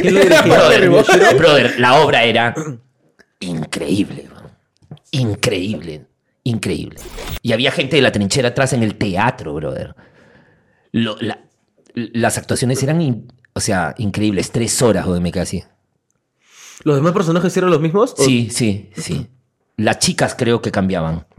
¿Y quién lo dirigía? Increíble. ¿Igual Miyashiro? Mi- Miyashiro. Miyashiro le escribió y dirigió, La ¿verdad? escribió y la dirigió en la época que escribí y dirigía teatro. Tiene varias obras, ¿ah? Sí, sí. Sí. En una época en que empezó a montar un montón de cosas con, con Juan Carlos Ferrando, con Susan León, con... O sea, mezcló otra gente que no venía del teatro. Y, y, em, y ese es un ejemplo para decirte, por ejemplo, eh, eh, lo, mismo que pasa con, lo mismo que pasa con la serie Misterio.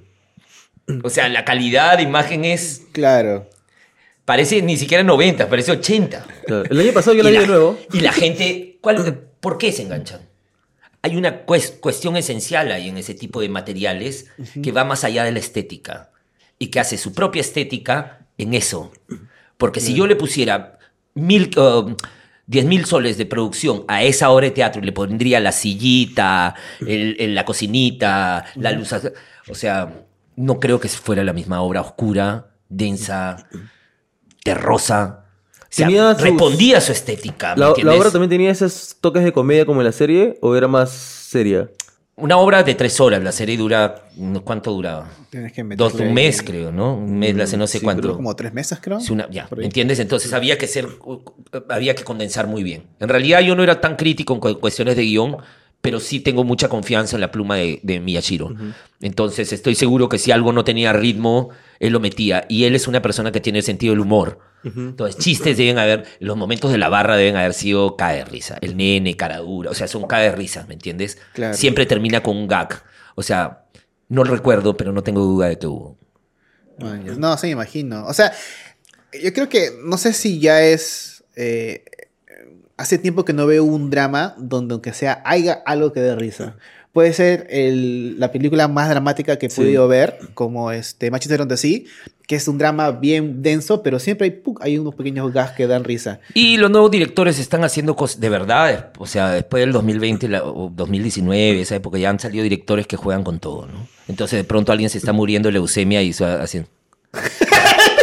o sea, brother, tienen una saca y tú dices, vaya, qué capo, o sea, tiene una forma de ver la humanidad que ya no es tan cinematográfica como lo que buscábamos antes. Pero en Misterio lo que tú dices, por más de que... eh, para mí no necesitaba más producción porque se ve No, el- pues. el- la Pero sin cámara- embargo- la cámara en mano que se Sí, ve así, pero es sin em- diferente. A esa, a esa serie tú le pones un estabilizador, se ve hasta el culo. Claro. Sí. Sin embargo, yo veo Torbellino con toda esa mega producción y todo ese vestuario y ese cuidado. Y de ahí digo, man, ya las novelas de después, de- que vinieron después nunca fueron de esta calidad. O por ejemplo, esta, este, las novelas de Angie Cepeda, Ajá. esa época. ¡Hala, brother! ¿Qué tal novela? Claro. O sea, la, la limpieza del trabajo en general, lo que logra Televisa, lo que logra Caracol. ¿Me entiendes? Yo creo que al igual que Carmona y que Miyashiro, voy por esa estética un poco más ruda, porque somos gente que no manejamos grandes presupuestos. Por ejemplo, este, ¿Me Bala, entiendes? Bala- Perdida este, es una otra pastrulada también. porque Le, le- le- la vi cuando era chivolo. Y dije, y era un cine que yo no entendía porque era chivolo. Solamente vi al elenco Torbellino en drogas. porque estabas tú- Torbellino Post Torbellino. Estabas, estabas tú, estaba Renzo, estaba Rodrigo y Estaba estaba Daniela. eh, este, Daniela. Daniela. y ahora el Calvo también creo Sí. estaba. Entonces dije, Torbellino en drogas y, y perdidazas. Entonces, tu juego de cámaras era un... Parecía una obra de teatro a veces. Sí, Este, sí, sí. y- La forma de actuar. Es que, en primer lugar, es una película que es una de las primeras, si no la primera película en arriesgarse a hacer un largo en, en digital. De- Con cámaras de 3 SD. No había Mm. Sí. HD, no había... y- o sea, tú ves ahorita y dices, eso parece un corto universitario, Sí, sí. Pero en realidad el guion y la historia es, es bien paja. El código de colores, el código de vestuarios, Sí. el código de de pronto estás ahí, de pronto estás ahí ah, chongueando con tus amigos y se va la cámara hacia un lado. Y esos recuerdos. Y de pronto sí, su recuerdo y se le aparece. Súper onírico, súper como parecía LSD, una cosa Sí, así. es- Como que él estuviera todo el tiempo en una, en un, en una, un bao así, pero referente a drogas, ¿no? Y es tal cual la, la película. Y ese, por ejemplo, a ti te llegan guiones, te ofrecen, o tú te buscabas el medio para estar en películas. en A ver, este, el proyecto Bala Perdida aparece con la inversión de, de la pro- coproductora de Iguana, que se llama Margarita Morales, comprando cámaras y equipos para grabar a bajo costo. Porque antes tenías que llevar estas naves, tenías que llevar camiones de camiones de luces para grabar una escena. Claro. Entonces lo hace, pesca al director que le parecía bueno, que ya había intentado una miniserie en Iguana, y tenías a todos los actores, pues necesitaba, la productora necesitaba vender.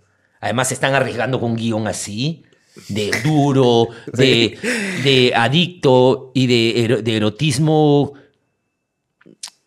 hardcore, ¿me entiendes? Porque Sí. tiene frases y momentos que son muy, muy rudos, ¿no? Y ellos querían experimentar.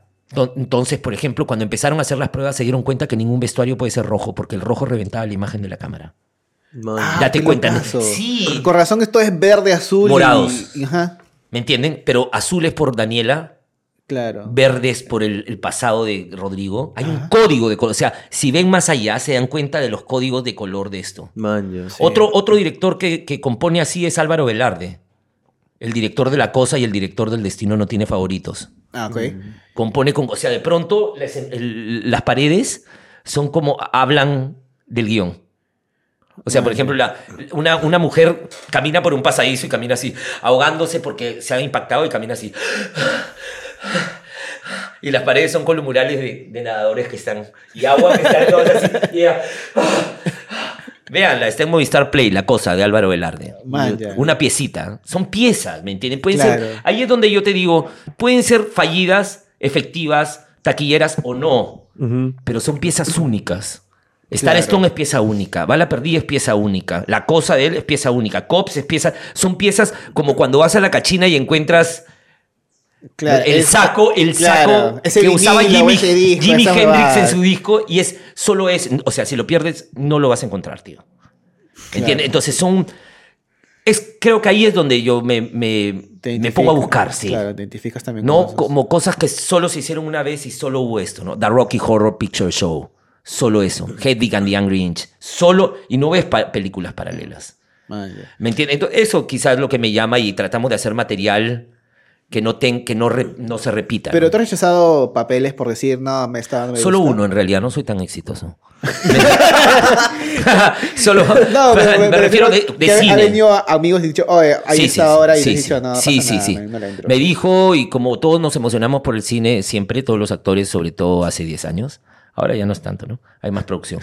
Que digital hizo que haga ya mucha más producción y que llamen a más gente. Puta, me enseñó su idea. Su idea era una comedia osada. No, osa- osada del tipo de estas cosas como las comedias con los cómicos de risas y salsas que, quieren hacer una película. Ese nivel de osadez, porque la otra osadía, puta, te digo, sí, arranque, ¿no? Vamos, somos tres personas, vamos a grabar en la punta del pico de, de, de, ¿no? de Ticlio una película de romance. Vamos, brother. No, pero esa era una, este, una cosa con la suegra y... Ah, ok, ok. Y me dije, ah, conversé con él. Me dijo, mira, esto está así, tú vas a ser el protagónico y esto. Y fui a mi casa a YouTube. Y puse el nombre de él y busqué sus películas.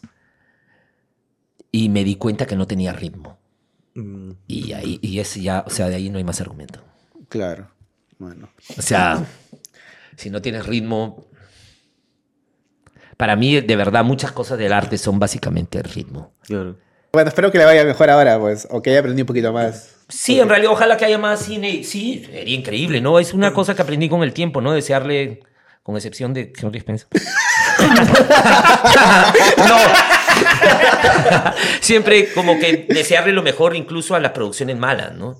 Yo quiero que le vaya bien a la gente acá porque, o sea, si crece la industria, crecen más productos malos, crecen más productos más o menos, pero todos tenemos muchas más oportunidades Claro, de ir bandeándonos entre los malos y los más o menos para de pronto sacar una cosa como Wiña y Pacha, o sea, Claro. por- es una mira, obra de arte, weón. Claro, es, es un peliculón. Y por ejemplo, también cuando salió este Mayra Couto, creo que se llama la Sí. chica que iba a hacer una película porque ganó la Dafna o así. Sí. Y la gente le echó mierda.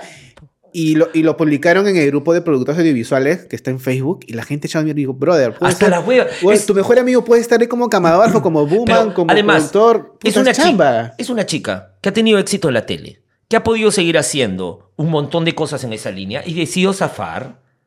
Aprendió de su activismo, que no sé si es positivo o no en su caso, y luego se fue a Cuba a estudiar cine, hizo su chamba y quiso hacer su chamba, brother. O sea, ¿acaso tú vas a agarrar y vas a dejar de percibir el dinero que ganas y te vas a ir a estudiar a San Antonio de los Baños a Cuba? No, amigo, no lo vas a hacer. Y ella sí, dejó su trabajo de éxito y lo hizo. Si falla, ¿qué? ¿Cuál es el chongo? Se lo ganó ella, ella se ganó el premio, te lo ganaste tú. ¿Por qué no hiciste tú tu trabajo y tu aplicación para ganar tú? Claro. Desde ahí, cállate la boca, hermano, hermanita. Claro, claro, cállate, amigo. O sea, esperemos que haga su, su- su material y de repente es una directora genial. Claro. Sí. Ni siquiera sabes cómo va a ser. Y de realmente lo que más deberíamos eh, desear es que sea genial, brother.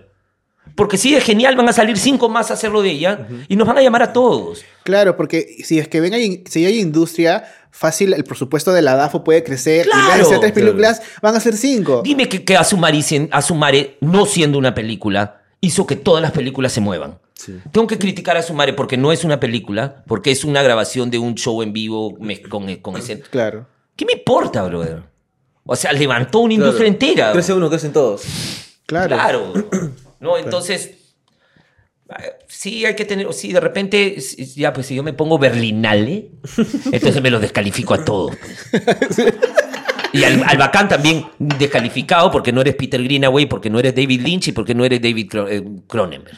Y la mayoría No son se trata de que- eso, pues, brother. No todos queremos ser Bertolucci, no todos queremos ser... Tal cual. Y aparte, yo siento que sí- siempre he sentido de que los que más critican son los que menos han hecho. Sí. Y es como que, bueno, cállate la boca y O no han trabaja hecho y- nada. Sí, tal Claro, cual. claro. ¿Tú puedes hacer eso? Bueno, andas lo mejor, pues. Tal cual. Sí, ahora, también sirve gente que critica objetivamente, ¿no? Sí, sí sirve, porque a veces hay cosas que no, gente no puede diferenciar y el crítico dice, mira, acá está mal puesto, esto acá. Pero es otra forma de Claro, es una abordar. crítica constructiva, no una Claro. No sé si, mira, mierda, con que pues. sea analítica y que sea concreta, o sea, con que sea objetiva, puedes sacarle la mierda. Si tú, si tú, o sea, si la crítica va a, a criticar el objeto y a, ¿no? y a decir esto no funciona por esto, por esto, no va a sacarle la mierda a la persona que era lo bacán hacerle a esa muchacha. Porque además, como era chinchosa, perfecto, ¿no? es chinchosa, más, que le caiga más duro. Claro. No, amigo, Claro. el, el objeto artístico es otra cosa. Y ella ha ido por un objeto artístico con un concurso nacional. Entonces, vamos, vamos, que hable su trabajo. Porque si su trabajo es bueno, tú te callas la boca porque estoy seguro que no vas a salir a decir, disculpen, yo dije esto, ¿no? Tal cual. Y ahora veo que la persona, por más pop y por lo más, este, no, no sé, popular que sea, de pronto hizo un trabajazo. Bacán, ¿no? Sí, pues, igual al final las chamas para todos. Sí, brother. Ahora, ¿cómo, te man- ¿cómo llega a ti el personaje de, de burrito, men? No sé, me llamaron. Hay una cosa ¿Aldo que, es que mm, no tengo idea, no recuerdo nada. ¿Qué No año recuerdo fue nada. un misterio? ¿2003? 2004, 3, creo. Sí, 2004 cuatro, creo. por ahí, ¿no? Sí, el equipo era monstruo. Este, no sé qué estaban buscando también. Yo ahora ha renacido el burrito en una canción. Ah, pero esos son mis otros amigos. sí, pero eso fue una. Mira, se llama Mañana no hay clases. Este es este la producción y la y la- las bases son de Flipón. Es un artista urbano de Cajabamba, que es nuestro compañero. Él ha sido par- eh, parte del equipo de los Cops. Y era es muy tímido y lo queríamos sacar a escena y maquillarlo en vivo. Cajabambino trans. no, eh, brother, mi brother. Nosotros lo, lo acogimos en la banda y lo acogimos. Y se hizo nuestro amigo y de pronto él mezcló mejor nuestro. O sea, hizo unos arreglos a la mezcla de, de, lo- de los cops. Vimos que, era un, que trabajaba muy bien haciendo este, produciendo beats y esas cosas. Y Terry y yo nos largamos con él, pues, porque los otros muchachos tenían que hacer otras cosas. Y Terry y yo nos fuimos a hacer música con él. Yo ya tengo, seguro voy a sacar un EP con él. Ah, man, ya. Nos reunimos en un cuarto chiquitito del tamaño de este poquito, de acá hasta acá. Y hacemos música, como siempre, ¿no? Como se hace en el Rima, como se hace en San Juan del Urigancho, como se hace en San, no sé, en Villa María. Y te encierras una computadora que se cuelga todo el rato, todos los cables así. puta. Y con la gente ahí, no sé, compartiendo, bebiendo. Y hasta tarde tratando de sacar un beat, una letra, una frase que funcione en Mostra. Y él ya venía con Mañana no hay clases y yo pensaba que era su canción, no sabía que la, la canción existía. Decía, Oye, este coro, bro, ¿de dónde sacaste guay? Bien, ¿no? Y toda la gente la conoce, decía yo. No tenía ni idea que estaba cantando. Es más, yo escribí una parte de la letra y pensé que mi frase era la segunda. Entonces, por eso la, canción empieza, dame el pase, parce, dame el pase para yo seguir rapeando, ¿no? Y me ponen primero. No, me encanta. Yo, oye, pero vamos, dame el pase, parce. ¿No? Y este, la, la hizo Flipón, síganlo en las redes sociales, en, Instagram o en Spotify. Él trabajó con nosotros con los cops y nosotros trabajamos para él. Para nosotros, eh, la forma de trabajar como artistas es este. Apelamos mucho a cuestiones democráticas. Por ejemplo, un día tú trabajas para mí y al otro día yo trabajo para ti. ¿no? Yo soy el chofer de sus videos, por ejemplo. Man, Es un chiquillo de 24 años, creo. Ah, qué locazo. muy serio. A veces yo no estoy de acuerdo con sus ideas y es tan necio que yo. Bacán, si no eras necio me iba. sí, claro, porque tiene su- sabe lo que quiere hacer. Entonces, sus mezclas son muy buenas. Este, él mezcló esto, tiene otras canciones. Tenemos otra canción, creo. Mañana no hay clase y por ahí tenemos. No me acuerdo ahorita. Y por ahí hay otro muchacho también de una banda que se llama Together, que era de Terry también, que se llama Diego González. Y que ahorita va a tocar más tarde en, en Chapa Tu Money reemplazando a Marshall.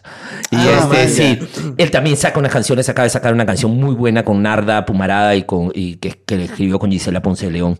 Entonces, hay un montón de gente rodando y sacando temas y a veces me llaman para trabajar con ellos y si son mis amigos, como les digo, puta, es un buen momento, sale buen material y si no sale, se perderá como un montón de material que se está perdiendo. Claro, igual es, es este intento y si, si funciona chévere y si no, pues para la otra, pues. Igual. Una vez, brother, estuve en, en- Estaba en Ecuador tocando con Mezcal y nos llevaron a esta radio, me llevaron a mí a esta radio y lo que encontré en la radio es cerros de singles que nadie nunca había escuchado nada, o sea, era imposible.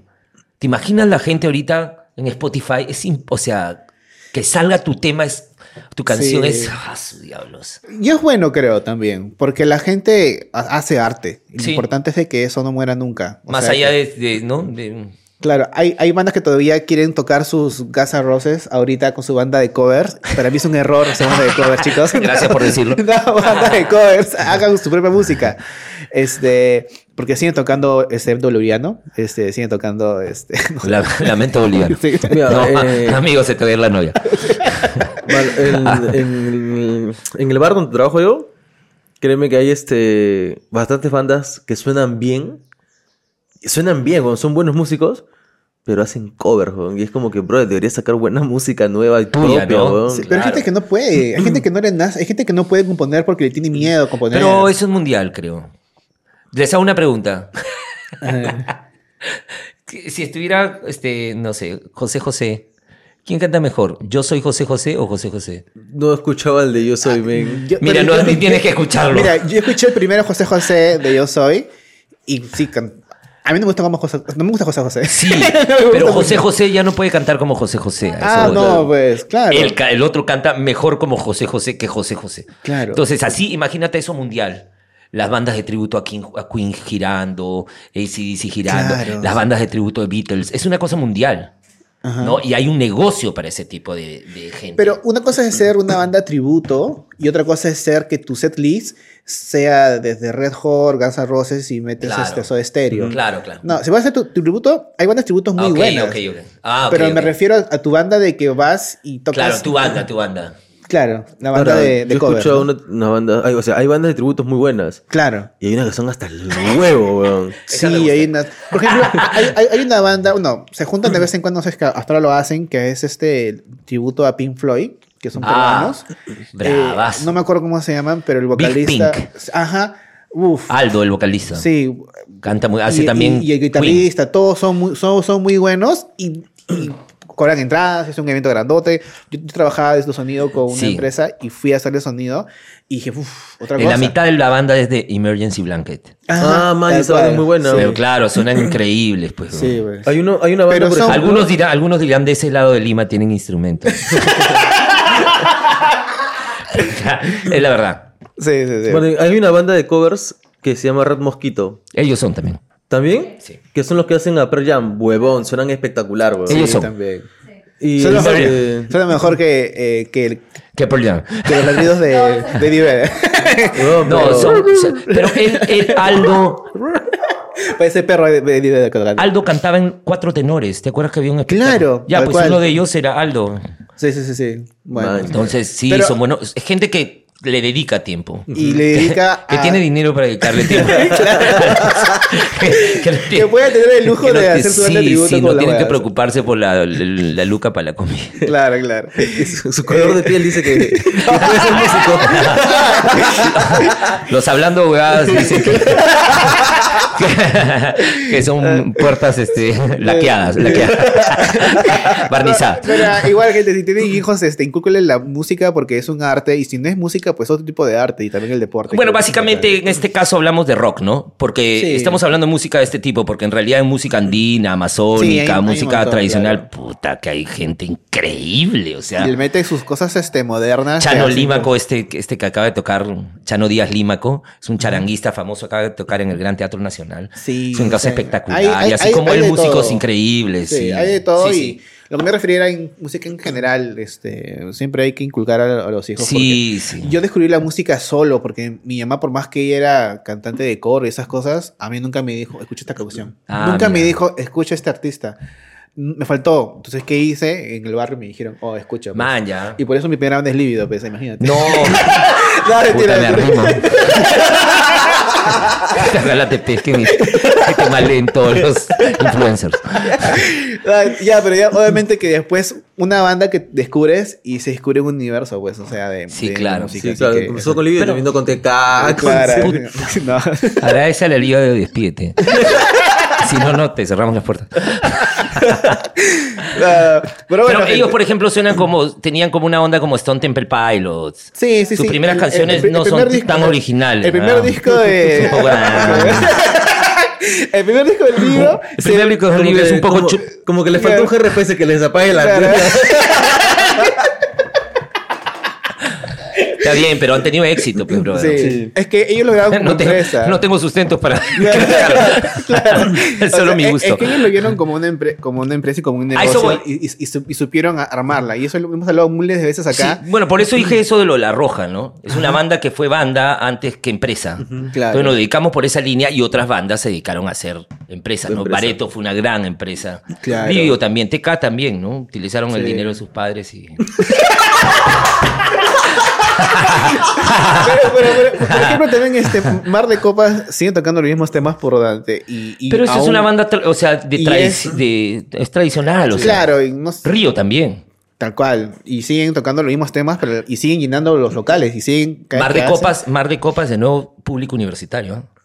Tal cual. Católica, San Martín. Pero los San 90, Mar- ¿no? Sí, o 94, sea, de nuevo 92. públicos universitarios que llenaban con... Es que también los grandes conciertos también se hacían en universidades. Entonces Mm. tú ibas a tocar a la universidad. Claro. ¿Me entiendes? Ahora te ponen por streaming. a- Mike Bahía. No, no, no sé si ha salido alguna banda nueva. Sí, sí. o sea, sí. sin contar Sí los Olaya Son System, la nueva No, no, no. ¿Han escuchado Milo? Milo, no. No, Buenazo, no, no. escuchen Milo, Cristina Valentina, Oh, bueno. Flipón, Ah. bueno, banda, este, creo que hay una banda que se llama Hit La Rosa, no los he Oh, escuchado sí, muy tanto. buena. Ah, sí, muy buena. Este, Es una cumbia- Mambo Glacial, digital, sí, claro. hay un montón de, y en el, en, en el interior del país. Yo, yo recuerdo este. Los Wemblers se escuchen, buenazo. Este, yo recuerdo, antes ya de despedirnos, porque estamos hablando así horas, Sí. se- se- madre en, en- la conversa, pero hay un video de, de tú y Spencer conversando y tú dices, vamos a tocar unos chivolos, algo de Big Pollo, algo de Big Pollo, son unos chivolos de Newton, creo que dijiste tú, Sí. y al final es una banda que es Big Pollo Punk, que, que Big, funk. Big Pollo Funk. Pollo Funk. Que acaban de tocar en Holanda ahorita. Claro. Ahorita acaban de Claro. en sus redes sociales así, Claro. con su bandera de Perú Claro. en Europa. Pero cómo es que, o sea, Bueno. todas, to- todas las bandas empiezan desde, desde abajo y, y tienen no, que no, meterle. No, no, no todas las. Mira, si tú dices que Big Pollo. Big empezó más arriba que, tú, mi familia, tu papá, nuestros tíos y el gerente del banco. No, pero- o sea, pero- Big Pollo empezó realmente arriba. Pero me refiero de que, este, pero también cómo nacen ellos, porque hacen música propia. y es muy importante ahí- ahí eso, está. ¿o ¿no? Por ejemplo, ahí sí, vamos a, si quieren hablar en el- los términos un poco de redes blancos, puertas, más mestizos, menos mestizos, o como coño les quieran llamar, o la eh, horrible dicotomía nacional de blanco, malo, cholo, ¿no? Así, o in- esa forma tan Sí. antigua, tan mala y tan Claro. Dañina para todos nosotros. O sea, hay una zona de, de músicos que son más de amigos de los de mi universidad. Más arios. Sí, Más y hay arios. otra zona que se las buscaron más, ¿me entiendes? Claro. Entonces, Emergency Blanket es una. Sí. Los amigos son. O sea, sí. Pueden manejarse de una manera más cómoda. Big Pollo, misma La Roja. O sea, yo venía la per- de la Perla, pero mis tres amigos eran del Liceo Naval, Almirante Guise, de una zona más cercana a la universidad. O sea, Claro. ¿me entiendes? Y tienes más acceso a mejores instrumentos, a veces. Salas de ensayo A salas también. de ensayo, a micrófonos mejores, a mejores mezclas. Eso así, eso era antes del digital. Entonces, si hay el, el Big Pollo Funk. Eh, es, Mal una- ejemplo. es, es el peor ejemplo que diste. lo que pasa es que, lo que, pasa es que son mis amigos y Tato, que es el que, es el El que ha trabajado y el que ha hecho todo y el que ha movido gente y el que ha sacado gente y ha puesto gente y ha hecho todo gente. Vive a la espalda del, del, del Club La Planicie. La mierda. O sea, abre la puerta de su No. casa y... Claro, claro. O sea, O sea, pero es su suerte, brother. claro, eso O sea, él creo que... No tiene que- la culpa de haber nacido No, ahí. Claro, y él ha chambeado y ha hecho lo suyo y ha llevado su banda y hacen su trabajo. Y ese es su... Pero no es que han... O sea, no son la Sarita, no son los Mojarras, no son otra Claro. banda. Ni siquiera, ni siquiera Bareto fue así, brother. Bareto, bueno, yo estudiaba con Jorge Lazo en la Universidad de Lima.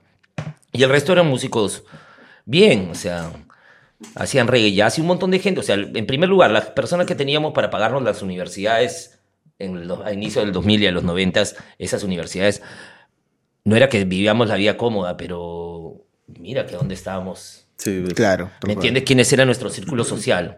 Y había una brecha, no había tanta internet y la brecha social era más fuerte, ¿no? Sí. Y Lurigancho era más chico. Claro. San Juan de Lurigancho era más chico, puta, es una cosa inmensa. O sea, Gigante, sí, pero es simbólico, ¿me entienden? Todo Villa María creció, todo creció, toda otra gente creció, vino más gente, nuevas generaciones y otras, quieren otras cosas, ¿me entienden? Mar, Mar de Copas también es, un, es una banda de gente que pudiente, por Claro, decirlo de alguna de manera. almas. Campo Campo de de almas. que- que- No, los, los conozco porque the Lions. Ya, ya.